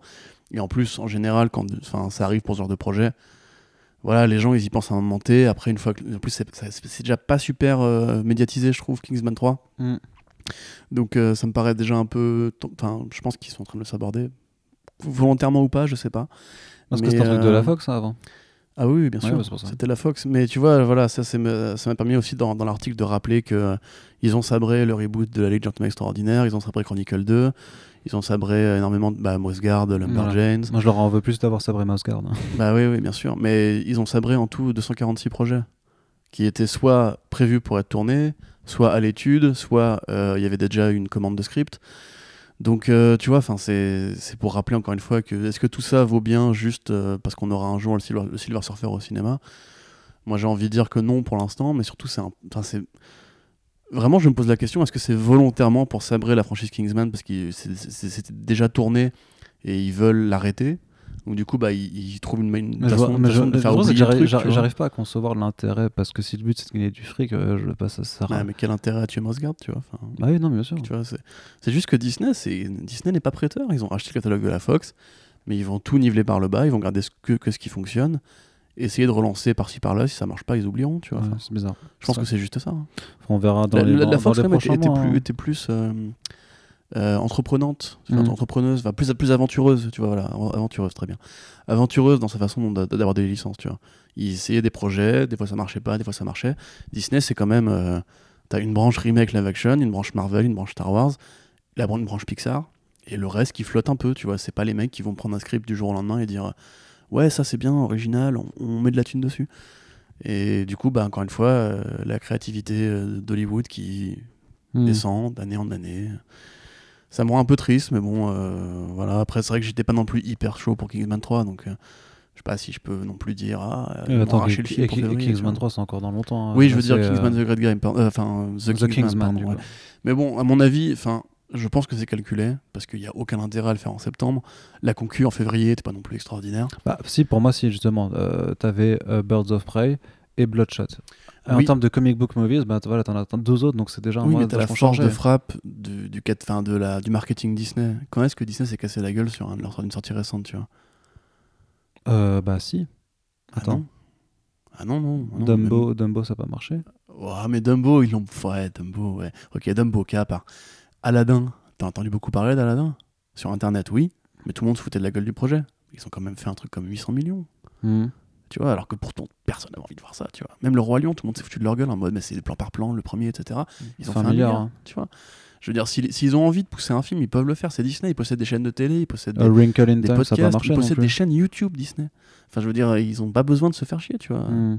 Ouais, Wrinkle in Time, ouais, ça c'était. Bah, non, mais tu, non, mais tu vois, il y a quand même, y a quand même des, projets qui se cassent la gueule. Mais bon, on, on, on verra, on, on, a, on avance je pense pas qu'ils aient tremblé devant Bloodshot, tu vois. Ouais, non, c'est sûr, mais bon, pour dire qu'en termes de comic book movies, il y a quand même un agenda qui était chargé en février, donc c'est pour ça qu'ils voulaient pas, euh, peut-être pas. Tu plus d'un mois dans ce cas-là. malgré tout, je pense que euh, face à Birds of Prey, euh, ils pouvaient se, se, bah faire dessus parce que les deux sont rated R a priori. Donc, en plus, c'est un film de guerre entre guillemets. Hmm. Kingsman, c'est pas un film de super-héros. Oui, c'est sûr, mais ça reste quand même d'adaptation de comics. tu vois ce que je veux dire. Allez, du coup, deux films par contre qui te bottent plus là, The Max déjà? Ouais. Parle-moi de The Max, moi je connais pas. tu veux que je parle de The Max? Ouais. Ah bah, je parle de, de, Sam Keys. Allez, Sam Keys. Euh, ouais, alors The Max, euh, Arnaud me fait des signes quoi il faut que j'accélère. Alors The Max, effectivement, c'est un comics, euh, Image Comics au départ, qui après a été récupéré par IDW Publishing, qui date de 1993. Euh, qui euh, effectivement euh, donc de Sam Kiff et qui parle en fait du coup bah, du personnage de The Max qui au départ est un SDF en costume violet avec des, des, rangées de chico pas possible etc et qui est géré par une assistante sociale qui s'appelle Julie mhm. et qui va du jour au lendemain être traqué par un mec bizarre, une sorte de méchant de Doctor Strange qui s'appelle Mr. Gunn. Alors pour résumer, c'est donc une sorte de croisement sur le monde, euh, le monde imaginaire que s'est inventé une, jeune femme, donc Julie, qui a survécu à une agression sexuelle et qui, pour se protéger, a créé un monde fictionnel qui s'appelle The Outback et qui ressemble à une jungle dans laquelle elle, est la reine, dans laquelle The Max est son garde du corps. Euh, c'est super profond, c'est super psychologique, c'est un croisement entre euh, Spawn et Alice au Pays des Merveilles, on va dire. C'est vraiment super bien fait. Euh, c'est féministe aussi, il y a vraiment des, déclarations dedans sur justement les pervers, les violeurs, les agresseurs, etc. Oh non, pas de trucs euh, féministes. c'est social, c'est bresson comme les comics des années 90, c'est très urbain, euh, avec la mort à chaque coin de rue et tout. The Max, de toute même physiquement, c'est vraiment. dire sa gueule, c'est une parodie de, de Spawn, tous ces personnages-là. Hein. Il est toujours voûté, il a, il a une morphologie pas possible, il est beaucoup trop musclé. là, Voilà, son, sa, façon de toujours faire la gueule, c'est vraiment Voilà, c'est vraiment la meilleure réponse d'Image de l'époque à Image de l'époque en fait. Euh, il y avait déjà une série animée qui d'ailleurs est trouvable sur internet, je vous conseille de la regarder, tapez The Max Cartoon épisode 1, vous verrez sur Vimeo, c'est gratuit. Euh, et c'est vraiment en fait du, du motion comics des, premiers chapitres de The Max en fait. Mm. C'est vraiment la BD euh, à, la casse près. c'est vraiment génial, pour le coup pour moi c'est vraiment de la très très bonne BD. Et je vous conseille aussi de lire le crossover avec Batman, The Max, Arkham Dreams, qui avait été fait il y a pas longtemps. C'est très court à lire, en plus c'est que 32 numéros le premier volume donc ça se lit assez vite mine de rien. C'est génial, euh, j'aime beaucoup. Et là en l'occurrence ça a été donc acheté pas par Legendary pour une fois, mais par Channing Tatum et Roy Lee, donc euh, Channing Tatum qui produit ses propres films avec 21 euh, Jump Street et Magic Mike. Alors on sait pas si c'est une série ou un film, mais l'idée c'est d'en faire un film a priori. Tu penses que Tatum va jouer dedans ou pas? Bah, Tatum, en général joue dans ses propres productions. Donc il y a grave moyen. Je le vois il pourrait, ils l'ont pas annoncé quoi. Il pourrait euh, doubler The Max, mais en un sens, pour moi, déjà ne pas le faire en, animation, ça va être bizarre parce que c'est vraiment un univers très particulier. S'ils le font en live, il faudra qu'ils prennent du, muscle. Tu vois, là, il faudrait plutôt un Dave Bautista pour jouer The Max. Mm. Oh putain, la bonne idée. Allez, faites ça. Et euh, ouais, mais il y a plein de personnages qui pourraient jouer hein, dans, The Max. Il n'y a pas beaucoup de personnages, mais je veux dire, il peut très bien doubler euh, un vilain monstrueux random, tu vois. Mais pour le coup, ouais, vraie bonne idée parce que c'est assez rare justement que ces propriétés très bizarres d'Image Comics comme Savage Dragon ou, euh, Authority, etc., soient intéressées par Hollywood. Donc là, pour le coup, euh, je suis super chaud. Tatum, j'ai toute foi en lui, hmm. toute confiance en lui. Euh, des annonces, un casting, s'il vous plaît, envoyez-moi ça. J'ai besoin de me consoler du film Spawn qui verra jamais le jour. Quoique, quoique, puisque le, euh, le, succès de Joker pourrait euh, Après, il inciter la production à, avoir moins peur euh, et de laisser plus Todd faire ce qu'il a envie de faire. J'espère, j'espère, mais il a annoncé le crowdfunding en, juillet, là, on n'a toujours pas de nouvelles. Non, mais justement, parce que parce qu'en vrai, il doit être encore en train de se battre pour avoir la, la thune, quoi et de l'avoir mm. autrement. Mais il serait temps quand même. Oui, parce qu'en vrai, oui, c'est sûr que par crowdfunding, ça va être compliqué aussi. Quoi. Euh, du coup, ensuite, Prince of Cats, un autre projet avec Spike Lee euh, à la réalisation. c'est le tunnel Corentin. Alors, effectivement, Prince of Cats, euh, comics de Vertigo au départ, de Ron Wimberly. très bonne BD, pour ceux qui connaissent un peu la, série The Get Down, c'est un peu le même univers, puisque c'est du coup l'avènement du hip-hop dans les années 70-80. Euh, sur justement euh, fond de, de, Japan Fiction, etc. Enfin, c'est un peu l'univers l'univers du Wu-Tang, vous voyez, ces jeunes des quartiers, fans de, de, films d'arts martiaux, etc. Et en l'occurrence, ça a été rematérialisé par Ron Wimberly, qui du coup en fait un croisement entre la Black Exploitation et l'Asian Exploitation, mélangé à Shakespeare. Du coup, là, depuis tout à l'heure, je vous parle que de comics bizarres et obscurs, et je suis désolé, les gars, mais voilà, il n'y a pas que Batman dans la vie. Euh, donc, effectivement, c'est vraiment Roméo et Juliette, sauf qu'on suit le point de vue de Tybalt Capulet, donc le frère de Juliette, euh, qui est donc le fameux mec qui s'oppose à leur union pendant tout le bouquin et qui finira par euh, se bastonner avec Mercutio dans un duel de l'enfer. Euh, vous voyez le film de Baz Luhrmann, comme ça on fait un lien avec The Get Down, si vous ne l'avez pas vu. effectivement, donc dans ce, contexte-là, en fait, du coup, c'est des gangs qui se battent au sabre dans le Bronx des années 80. C'est vraiment super joli, c'est vraiment super bien, c'est très stylisé, c'est vraiment c'est du comics de genre à 200%. Et c'est assez lettré parce que finalement Prince of Cats, pour ceux qui ne le savent pas, j'adore cette anecdote. Prince of Cats, en fait, les cats, dans, dans l'argot de, de, Brooklyn des années 80, hmm. ça veut dire euh, les mecs. D'ailleurs, si vous regardez Luke Cage, des fois ils disent euh, this cat, this cat, etc. C'est-à-dire ce mec, ce mec, euh, this dude, etc. Tu vois. Hmm. Mais c'est aussi une référence au roman de renard, puisque dans la pièce Roméo et Juliette, Mercutio appelle Tybalt le Prince of Cats, puisque Tybalt est le nom du roi des chats dans le roman de renard en France. C'est beau ou pas Quelle culture. J'adore ça. J'adore. Je peux ah, placer le roman de renard dans un podcast comics, euh, comics blog. il, nous, il, nous, impressionne et euh, bien entendu, euh, vous savez que ce genre d'anecdote ne sert à rien. Non, mais si, justement, on approche, moi je l'ai dit toujours, là, là encore plus, on approche des fêtes de fin d'année. Ah oui, bien entendu, bien sûr. retenez-les et faites semblant d'être intelligent comme Corentin. Tu sais que le film Spike Lee, en fait, c'est un rapport avec le roman de renard, maman. Ouais, c'est ça. mais bref, ouais, du coup, c'est typiquement l'univers de Spike Lee. En plus, ça va être cette espèce ouais, de, de, de, Bronx euh, réinventé euh, façon, euh, façon ouais, Harlem de bande dessinée, quoi, vraiment façon hip-hop family tree, avec des sabres, etc. Et c'est ce qu'il fait de mieux, enfin, Do the Right Thing, tous ces films-là, justement, où il fait un truc très coloré, très, très musical, très urbain. J'ai très hâte de voir la bande-son. Spike Lee sur un film de comics, je veux dire, depuis Cronenberg sur History of Violence, j'ai jamais été aussi excité. ça peut être mortel, ça va être mortel, forcément ne, Spike Lee ne meurt pas avant de faire ce film, s'il te plaît. Et, euh, il est vieux? Bon, Il est vieux, mais surtout, il est, ouais, il est pas très. Euh, voilà. J'ai pas, pas, très confiance dans la, foi, dans la, santé des, des réels de légende en ce moment. D'accord. Donc euh, voilà. Faites-moi ce film, j'ai très hâte. je suis content, on est, on est bien. Voilà, on est, là, on est sur du Corentin sucré. Ah là là, mais mec, on est content. Et si, ouais, juste au départ, ça va être Lakey Stanfield de Atlanta et, euh, et euh, Sorry to Bother You, le, grand acteur euh, Renoir qui toujours regarde les gens comme ça parce qu'il est beaucoup trop grand, qui devait être le héros. Trop bien, Sorry to Bother You. Il est génial ce mec, j'adore. Il a fait Knives Out aussi récemment. Allez voir Knives Out si vous ne l'avez pas encore fait, très bon film. Ça vient de sortir. Hein, ouais, ouais, bah oui, mais je l'ai vu en première, c'est pour ça. Euh, très bon film et du coup il devait jouer le il devait jouer Tibalt mais au final il ne le jouera pas parce que ça a pris, ça a pris trop de temps depuis l'annonce du projet par mhm. Legendary. Ok. Voilà. Donc voilà deux projets issus de comics indés, un peu plus obscurs que, que d'habitude, mais voilà qui chauffent Corentin, donc c'est forcément un signe de qualité. Mais euh, lisez euh, les deux bouquins déjà. Hein. Prince of Cats est disponible en VF. The Max non? The Max peut-être chez Delirium alors? Ouais. Je crois qu'on s'était déjà posé la question quand on avait parlé du, du, crossover. Mais déjà, le, cartoon est sur internet, c'est vraiment les pages. Euh, oui, oui, si, The, Max, ça doit être chez Delirium. Si c'est chez quelqu'un, c'est chez Delirium, je pense. Euh, et Prince of Cats, c'est chez Dargo, je crois. Puisque, oui, c'est ça. C'est euh, publié. Du coup, tu vois, ça, fait, ça, fait, partie de ces comics qui sont pas publiés comme des comics en fait sur, hmm. le, sur le territoire français, euh, ce qui n'est pas forcément une, euh, une mauvaise chose. on retourne du côté du cinéma, mais vers quelque chose d'un peu plus mainstream, avec le film Eternals, qui a droit à Ramin Djawadi pour l'OST. Est-ce que tu veux chanter le thème de Game of Thrones? Non, j'ai pas envie de chanter le. Tu veux chanter le thème de Pacific Rim? Je n'ai pas envie non plus de chanter ce thème. Mais voilà, vous avez compris que c'est festif. Voilà, c'est un, un, un, compositeur qui a fait des thèmes. Émérite. Et mais, euh, voilà, émérite, il a été primé, j'imagine. Il a été primé, il a été primé. Son travail sur euh, Game of Thrones et sur Westworld pour déjà il a été primé aux Emmy, hein, forcément pour le générique de Game of Thrones que tout le monde se... a commencé à chanter. C'est l'un des rares génériques que les gens ne passent pas en général. Tu vois quand la série commence, les gens euh, mettent le générique pour chanter en même temps. Un très bon compositeur. Il a pas forcément encore d'énormes projets. Enfin, il a plein de très bons projets, mais je veux dire, c'est pas encore le nouveau John Williams, tu vois. Ouais. Mais c'est un très bon compositeur. on a vu que les gens d'ailleurs ont très bien réagi à son annonce. C'est euh, un peu comme Pemberton, tu vois. C'est genre quand le mec arrive sur un truc, tout le monde dit, ouais, trop bien, ça va être mortel.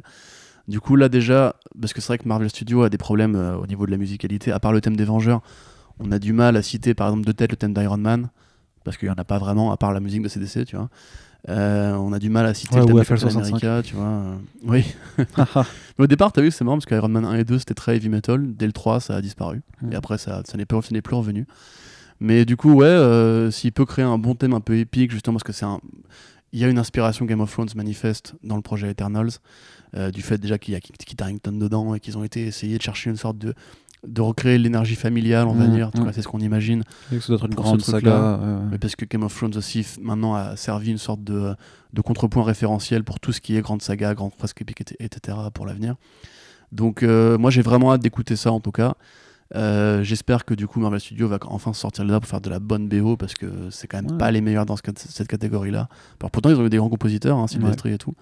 Mais, euh, et même, aide-moi, Justice League, le mec qui a fait l'OST. Daniel Elfman Daniel Elfman, il a fait du Marvel Studios aussi, non? Je me rappelle plus, oui. C'est pas lui qui a fait des Avengers Bref, je t'avoue, là, tu me poses une. Voilà, vérifiez chez vous. Mais du coup, ouais, bonne musique, on est content. Merci Ramin et bon courage pour, pour l'avenir. Ouais. Je sais pas comment finir. Non, non, mais euh, carrément, non, non c'est clair que clairement, ils mettent des noms. Euh, tu sens qu'ils ont envie de bosser sur le projet. Et en même mm. temps, c'est que c'est Daniel, euh, pardon, Daniel, Kevin Feige qui disait lui-même en interview que lui, il affirme que c'est un projet risqué, Eternals. Ouais, non, mais ça, enfin, faut qu'il arrête de se foutre de la gueule du monde. la dernière fois qu'ils ont fait un projet risqué, enfin, selon lui, hein, c'était les gardiens. Alors aujourd'hui, beaucoup de gens aiment bien dire que, mais non, depuis le début, on le savait, la peluche, raton laveur et l'arbre, c'était pas risqué, etc. Moi, je suis d'accord, j'étais vraiment dans, ce camp-là à l'époque. Mais euh, pour beaucoup de gens, c'était quand même un truc bizarre à vendre à Hollywood déjà. Et euh, même, même, sur Ant-Man, qui est quand même pas un, très grand super-héros, tiens, c'est marrant ça, mhm. qui est quand même pas un super-héros très connu et euh, pas non plus de très bons films, ils font au moins 500-600 millions. J'ai du mal à croire que le budget de production excédera 500 ou 600 millions. Ils ne perdront pas d'argent avec Eternals, c'est sûr. Et au pire, ils feront pas milliards. On, on, on est peut-être pas très loin d'un d'une ère où, euh, où Marvel Studios va commencer à faire des flops. Moi j'y crois par contre. Je, pense qu'ils feront moins d'argent maintenant qu'il n'y a, a, plus la ligne de mire du crossover en fait. Parce que beaucoup de gens allaient les attends, voir attends qu'ils la remettent. obligation, non, non, mais, attends, attends qu'ils la remettent en route. T'inquiète pas qu'ils savent. Attends, ils sont quand même pas, pas cons non plus. Ils vont faire du teasing pour euh, teaser des, du, du nouveau truc. Euh, Black Widow euh, avec Florence Pugh par exemple. et on sait qu'il y a plusieurs, plus, ouais, plusieurs personnes qui peuvent porter ce costume-là. tu sens très bien que si cette Black Widow-là, elle est morte de Scarlett Johansson dans la continuité présente, t'inquiète pas que le film va se terminer avec Florence Pugh par exemple, ah bah qui sera la nouvelle Black Widow dans, dans l'équipe. Hawkeye, on a Kate Bishop. Euh, on a, on a euh, She-Hulk, on a aussi She-Hulk. Loki, on peut avoir une nouvelle Loki. Euh, Thor. Je suis d'accord, mais pour moi, il faudrait justement un gros film faire, hein. crossover pour sanctifier les nouveaux héros. Ouais, mais justement, ils ont, aussi, ils ont annoncé des dates en 2022, 2023. Il, y a, forcément un film choral qui, qui se cache parmi ces dates. J'espère hein. pour eux, parce que je pense que tenir 4 ans sans crossover, c'est 23 ans sans crossover, ça me paraît. Tu, tu sais, on, a beau les critiquer, je trouve que quand même, Marvel Studios, sur les 10 dernières années, c'est quand même une entreprise qui a montré qu'elle était capable de. critiquer bah, sur le fait qu'ils se renouvellent pas, sur le fait qu'ils prennent pas trop de risques et ah tout ça, tu vois. mais, ça le business model, il en a jamais critiqué. Hein. Non, mais le business model, d'une part, mais surtout que euh, là, tu dis non, ça va être compliqué sans crossover. Moi, je dis quand même que Mauricio, c'est quand même l'entreprise qui a réussi à te montrer euh, que des choses qu'on pensait pas forcément réalisables, auxquelles on ne pensait pas forcément, en fait, euh, maintenant paraissent une évidence, tu vois. Je suis d'accord. C'est pour ça que je trouve que c'est débile de dire que c'est risqué maintenant, tu vois. Ils ont jamais fait d'erreur Marvel Studios au niveau thune. Oui, mais ils le savaient. Non, mais maintenant, maintenant on voit qu'ils n'ont jamais fait de, vraiment de, de grosses erreurs. Mais à l'époque, comme tu dis, Guardians of the on pouvait pas savoir si ça allait aussi bien marcher. Donc, et, à cette époque-là, et à cette époque-là, Kevin Feige disait aussi en interview, ça, ça, ça s'est risqué, tu vois. Donc, euh, et à l'époque, ben, personne disait bah, c'est bon, arrête, bien sûr que ça va marcher parce que on était pas, tu pouvais pas non plus être certain de la chose. Donc, je pense que là, ils mhm. sont de nouveau à cette étape-là où ils se disent ok, peut-être que dans trois ans, on va tous se dire ah bah ouais, mais Eternals, bien sûr, tout le monde savait que ça allait marcher et tout ça. Mais peut-être que eux, à ce moment-là, ils se disent merde, en fait, on n'est pas certain. Et moi, franchement, Eternals, euh, c'est pas les plus connus. Franchement, c'est vraiment pas les plus connus du truc. Donc, il y a un nouveau challenge, euh, de la même façon que pour Guardians, à refaire découvrir au grand public des, des, personnages qui, effectivement, d'ici 2-3 ans, par contre, seront acquis par tout le monde. Après, ça, c'est pas ce qu'il dit. Lui, il dit que c'est un gros challenge. Enfin, c'est un, CD risqué parce qu'il y a beaucoup d'argent en jeu. Et là, pour le deux, coup, c'est même plutôt rassurant, je trouve, c'est qu'il maintenant qu'il est président de Marvel Studios, Marvel Television, Marvel, etc., et qu'il a plus euh, au-dessus de lui, on sait qu'il peut avoir des budgets vraiment très confortables. Bah, c'est peut-être ça qui est, qui est, intéressant. Euh, si vraiment c'est un film qui coûte très cher et qui pour le coup est mieux foutu en termes d'effets spéciaux que la plupart des films Marvel, à part Endgame ou Infinity War, euh, ça peut être vraiment du, du porn visuel à la Jack Kirby mais en mouvement, là, moi, je, serais très content pour le coup. Ouais, c'est sûr. Allez, on termine avec une annonce du côté de Warner. Euh, enfin, une officialisation, puisque on sait désormais euh, que le film Black Adam euh, va sortir. Ouais. il a même une date de sortie, c'est pour le 21 décembre 2021. Bah, tu vois, tu dis 2021. Oui, oui, non, va te faire foutre. euh, voilà, non, ça fait quand même plaisir d'avoir enfin. voilà, j'allais dire qu'après, Dwayne Johnson a rajouté que euh, normalement, on va voir dans ce film euh, la GSA, sachant qu'il y avait eu des, précédentes, euh, des, des, précédents bruits de couleur qui disaient que Hawkman et, et Stargirl, justement, seraient présentes dans le film. ce qui est logique, puisque ce sont des membres de, de la GSA. non, c'était Atom Smasher. Atom Smasher aussi, oui. Les trois. Stargirl aussi? Ouais, Stargirl aussi. Donc en série et au cinéma Bah oui, bah comme Flash. Ok. Mais il y a pas de Jane Stargirl. Comme, Superman, du coup, comme, comme, comme, tout le monde. Hein, parce que Stargirl est aussi dans Legend of Tomorrow. Et... Oui, mais alors, oui, mais alors, est-ce que non, mais ça, ça, on, en a pas parlé avant, mais c'est vrai qu'il y avait une Stargirl euh, dans Legend of Tomorrow, mais c'était la Stargirl de, de la GSA, euh, la, Stargirl euh, de, du Golden Age, alors que là, la Stargirl qu'on aura avec euh, Greg Bassinger, c'est la nouvelle Stargirl, la, Stargirl moderne. Donc là, c'est pas incompatible, si tu veux, parce que Legend of Tomorrow, c'est des histoires de, de, trucs dans le temps, et Stargirl, c'est un legacy role, tu vois. Donc tu, c'est pas, c'est pas incompatible. D'accord. Voilà, donc euh, bah ça, pose pas trop de problème. Mais après, bah, vas-y, vas-y, tu veux. Non, non, je suis juste content de voir que le projet a enfin une date. Euh, par contre, le fait qu'il y ait la GSA, pour moi, ça, du coup, j'ai l'impression que ben, euh, on n'aura pas forcément le d'affrontement entre Shazam. Non, il sera pas dedans. Il a dit, il a dit Shazam, non. Après, le projet a toujours été de faire Shazam puis Black Adam, puis Shazam V Black Adam à l'époque du V. Ouais, je sais pas. Ouais. C'est non, c'est ce qu'il avait dit, mais c'était en 2014. Hein, je, t'avoue que j'ai commencé, à, j'ai commencé à m'y perdre. J'ai commencé à m'y perdre parce que pour moi, il y avait un moment où on disait que c'était Shazam, puis un Shazam 2. Euh, et après, en fait, euh, dans Shazam versus Black Adam, dans le film Black Adam, tu vois. Alors qu'en fait, oui, hmm. effectivement, il me semblait qu'au départ, c'était un film Shazam, un film Black Adam, et après, ouais, c'était une entre les que j'avais faite sur DCP quand il avait annoncé. Euh. Mais, euh... au, moment, ça avance enfin, quoi. Ça avance. Après, vu le succès, l'insuccès énorme de Shazam aussi hein, dans les salles, euh, il est possible que ces plans-là aient encore changé. Et peut-être justement que le côté on met la JSS, c'est pour donner un peu plus de corps au film. moi, je serais très content de voir, enfin, je sais pas, des Horrorman, des Spectres. Euh, le premier Sandman, tu vois. Enfin, vraiment, il y a des, tronches que j'ai envie de voir pour de vrai. J'espère que ce sera quand même mieux foutu que le film Shazam, puisque même si effectivement c'est une comédie tout à fait valable, j'attends plus de Black Adam qui est pas un héros qui me fait particulièrement sourire. Mm. Euh, Dwayne Johnson, euh, pareil, ça fait un petit moment qu'il commence un peu à me, prendre le, le Là, techniquement, il peut pas faire son rôle du euh, gros mec voilà, sympa, tu vois. Là, il faut qu'il joue un méchant. c'est pas quelqu'un de Black Adam, c'est pas quelqu'un de fondamentalement méchant dans l'un, c'est quelqu'un juste qui veut protéger sa nation surtout, le Kandak. Mais par contre, qui hésitera, qui hésitera absolument pas à, tuer pour ça. Et, et, du coup, c'est quand même un être qui est, c'est, il est implacable, tu vois. Tu peux, c'est ultra fier, ultra, ultra fort. Ça. ça. fait juste 5 ans que Johnson veut le jouer, donc tu penses qu'il a dû bosser le sujet. Quand ouais, c'est ça. Donc voilà, donc faut, faut pas qu'on ait un Black Adam qui fait ah des blagues, tu vois, machin. S'il fait un sourire, impérial, tu des gros muscles, regardez les gars, ça, ça va pas être super bien. Après, moi, j'aimerais qu'on évite aussi le roi scorpion, tu vois. C'est que le, Johnson Dead Serious, c'est pas non plus super bien. Mais non, mais et puis même, je pense qu'il a un certain âge maintenant, Don Johnson, tu vois. Il doit commencer, il a une, ambition politique aussi. À mon avis, euh, il se dit que ça peut être justement sa grosse franchise, un peu, peut-être pas finale, mais parce que les super-héros, bah, tout le monde veut sa franchise de super-héros. Mhm. Ça peut être le truc qui vraiment va le sanctifier euh, pour de bon, lui faire faire gagner beaucoup d'argent, et après, il pourra, tu vois, se carapater ailleurs. Euh, donc j'espère qu'il va le prendre ça au sérieux. Je n'ai pas forcément encore beaucoup d'éléments de confiance, mais tu vois, moi, tu mets la JSA, Black Adam, John Johnson, euh, de base, c'est des trucs que j'aime bien. C'est Romé euh... à la Real. Ouais, mais j'ai pas vu euh, grand chose de lui, je crois. Ouais. Donc euh, voilà. Mais c'est pas un pote justement de Johnson, ça si, si, si, C'est pas un mec qui a déjà tourné avec lui des, des, films, des films pas terribles? Euh, faut que je vérifie, mais. Euh, tu vois, moi, sur Rampage, le truc où il avait une jambe en, une jambe en métal aussi. Non, non, euh, Rampage, c'est. oui, Mais je veux dire, enfin, depuis quelques films, déjà, Dwayne Johnson, il commence un peu à tourner, à, tourner à vide. là, à tel point qu'il fait quasiment un remake il de a fait, en fait, Rom pardon, Rom a fait Jungle Cruise, qui est aussi Dwayne Johnson, mais qui n'est pas encore sorti. Qui n'est pas sorti encore, ouais. Mais pareil, tu vois, genre ça, c'est Dwayne Johnson qui a fait Jumanji 1. Après, il a fait. Jungle Cruise, Jumanji 2. Et il y a très longtemps, le film Welcome to the Jungle. Ouais. Donc, au bout d'un moment, t'as envie de dire, gros, tu peux te renouveler un peu. Après, Colessara, il avait, fait, il avait fait quelques films d'horreur qui étaient vraiment sympas. Il avait fait mm. Esther, qui était pas mal. Sans identité, euh, en, termes d'action, c'était pas trop dégueulasse. Mais surtout, euh, il y avait euh, Night Run, qui est Nightcrawler, je crois, en... non. Ou attends, non, je confonds peut-être. Non, non, ça, c'est un film avec Jake Gyllenhaal. Non, non, ah non, Night Run c'était le film d'action pourri. C'est Nightcall qui était euh, Nightcrawler. Euh. Oui, oui. Non, non, Night Run c'était avec Liam Neeson, c'était un. Ouais, c'est comme un, un actionneur à la Tekken. ouais, c'est ça. Par contre, il avait fait euh, The Shallows, le film d'horreur avec le requin et Black Lively, qui était quand même vachement bien foutu, quoi. Donc, ah oui. Ouais, c'est vrai. Donc, à voir, à voir. C'est un mec qui est capable de, de faire des bonnes, certaines bonnes choses, mais qui est aussi capable effectivement de faire des soupes, quoi. Et je me corrige, mine de parce qu'il n'y a pas que le Dwayne Johnson du grand écran. Il a aussi la série Ballers sur HBO où il joue très bien. Alors, il joue un mec normal entre guillemets, c'est un manager sportif mais euh, il le joue euh, sans forcément jouer la carte de l'humour ou du euh, second degré absolu. Mm. Il est très... Quand il veut, il est très bon acteur en fait. Mais du coup, ça j'aimerais bien effectivement, comme tu dis, ouais, impérial. et puis qu'on arrête justement de faire de Shazam une blague. Ouais, oui, c'est sûr. Parce que moi, ça m'énerve un peu.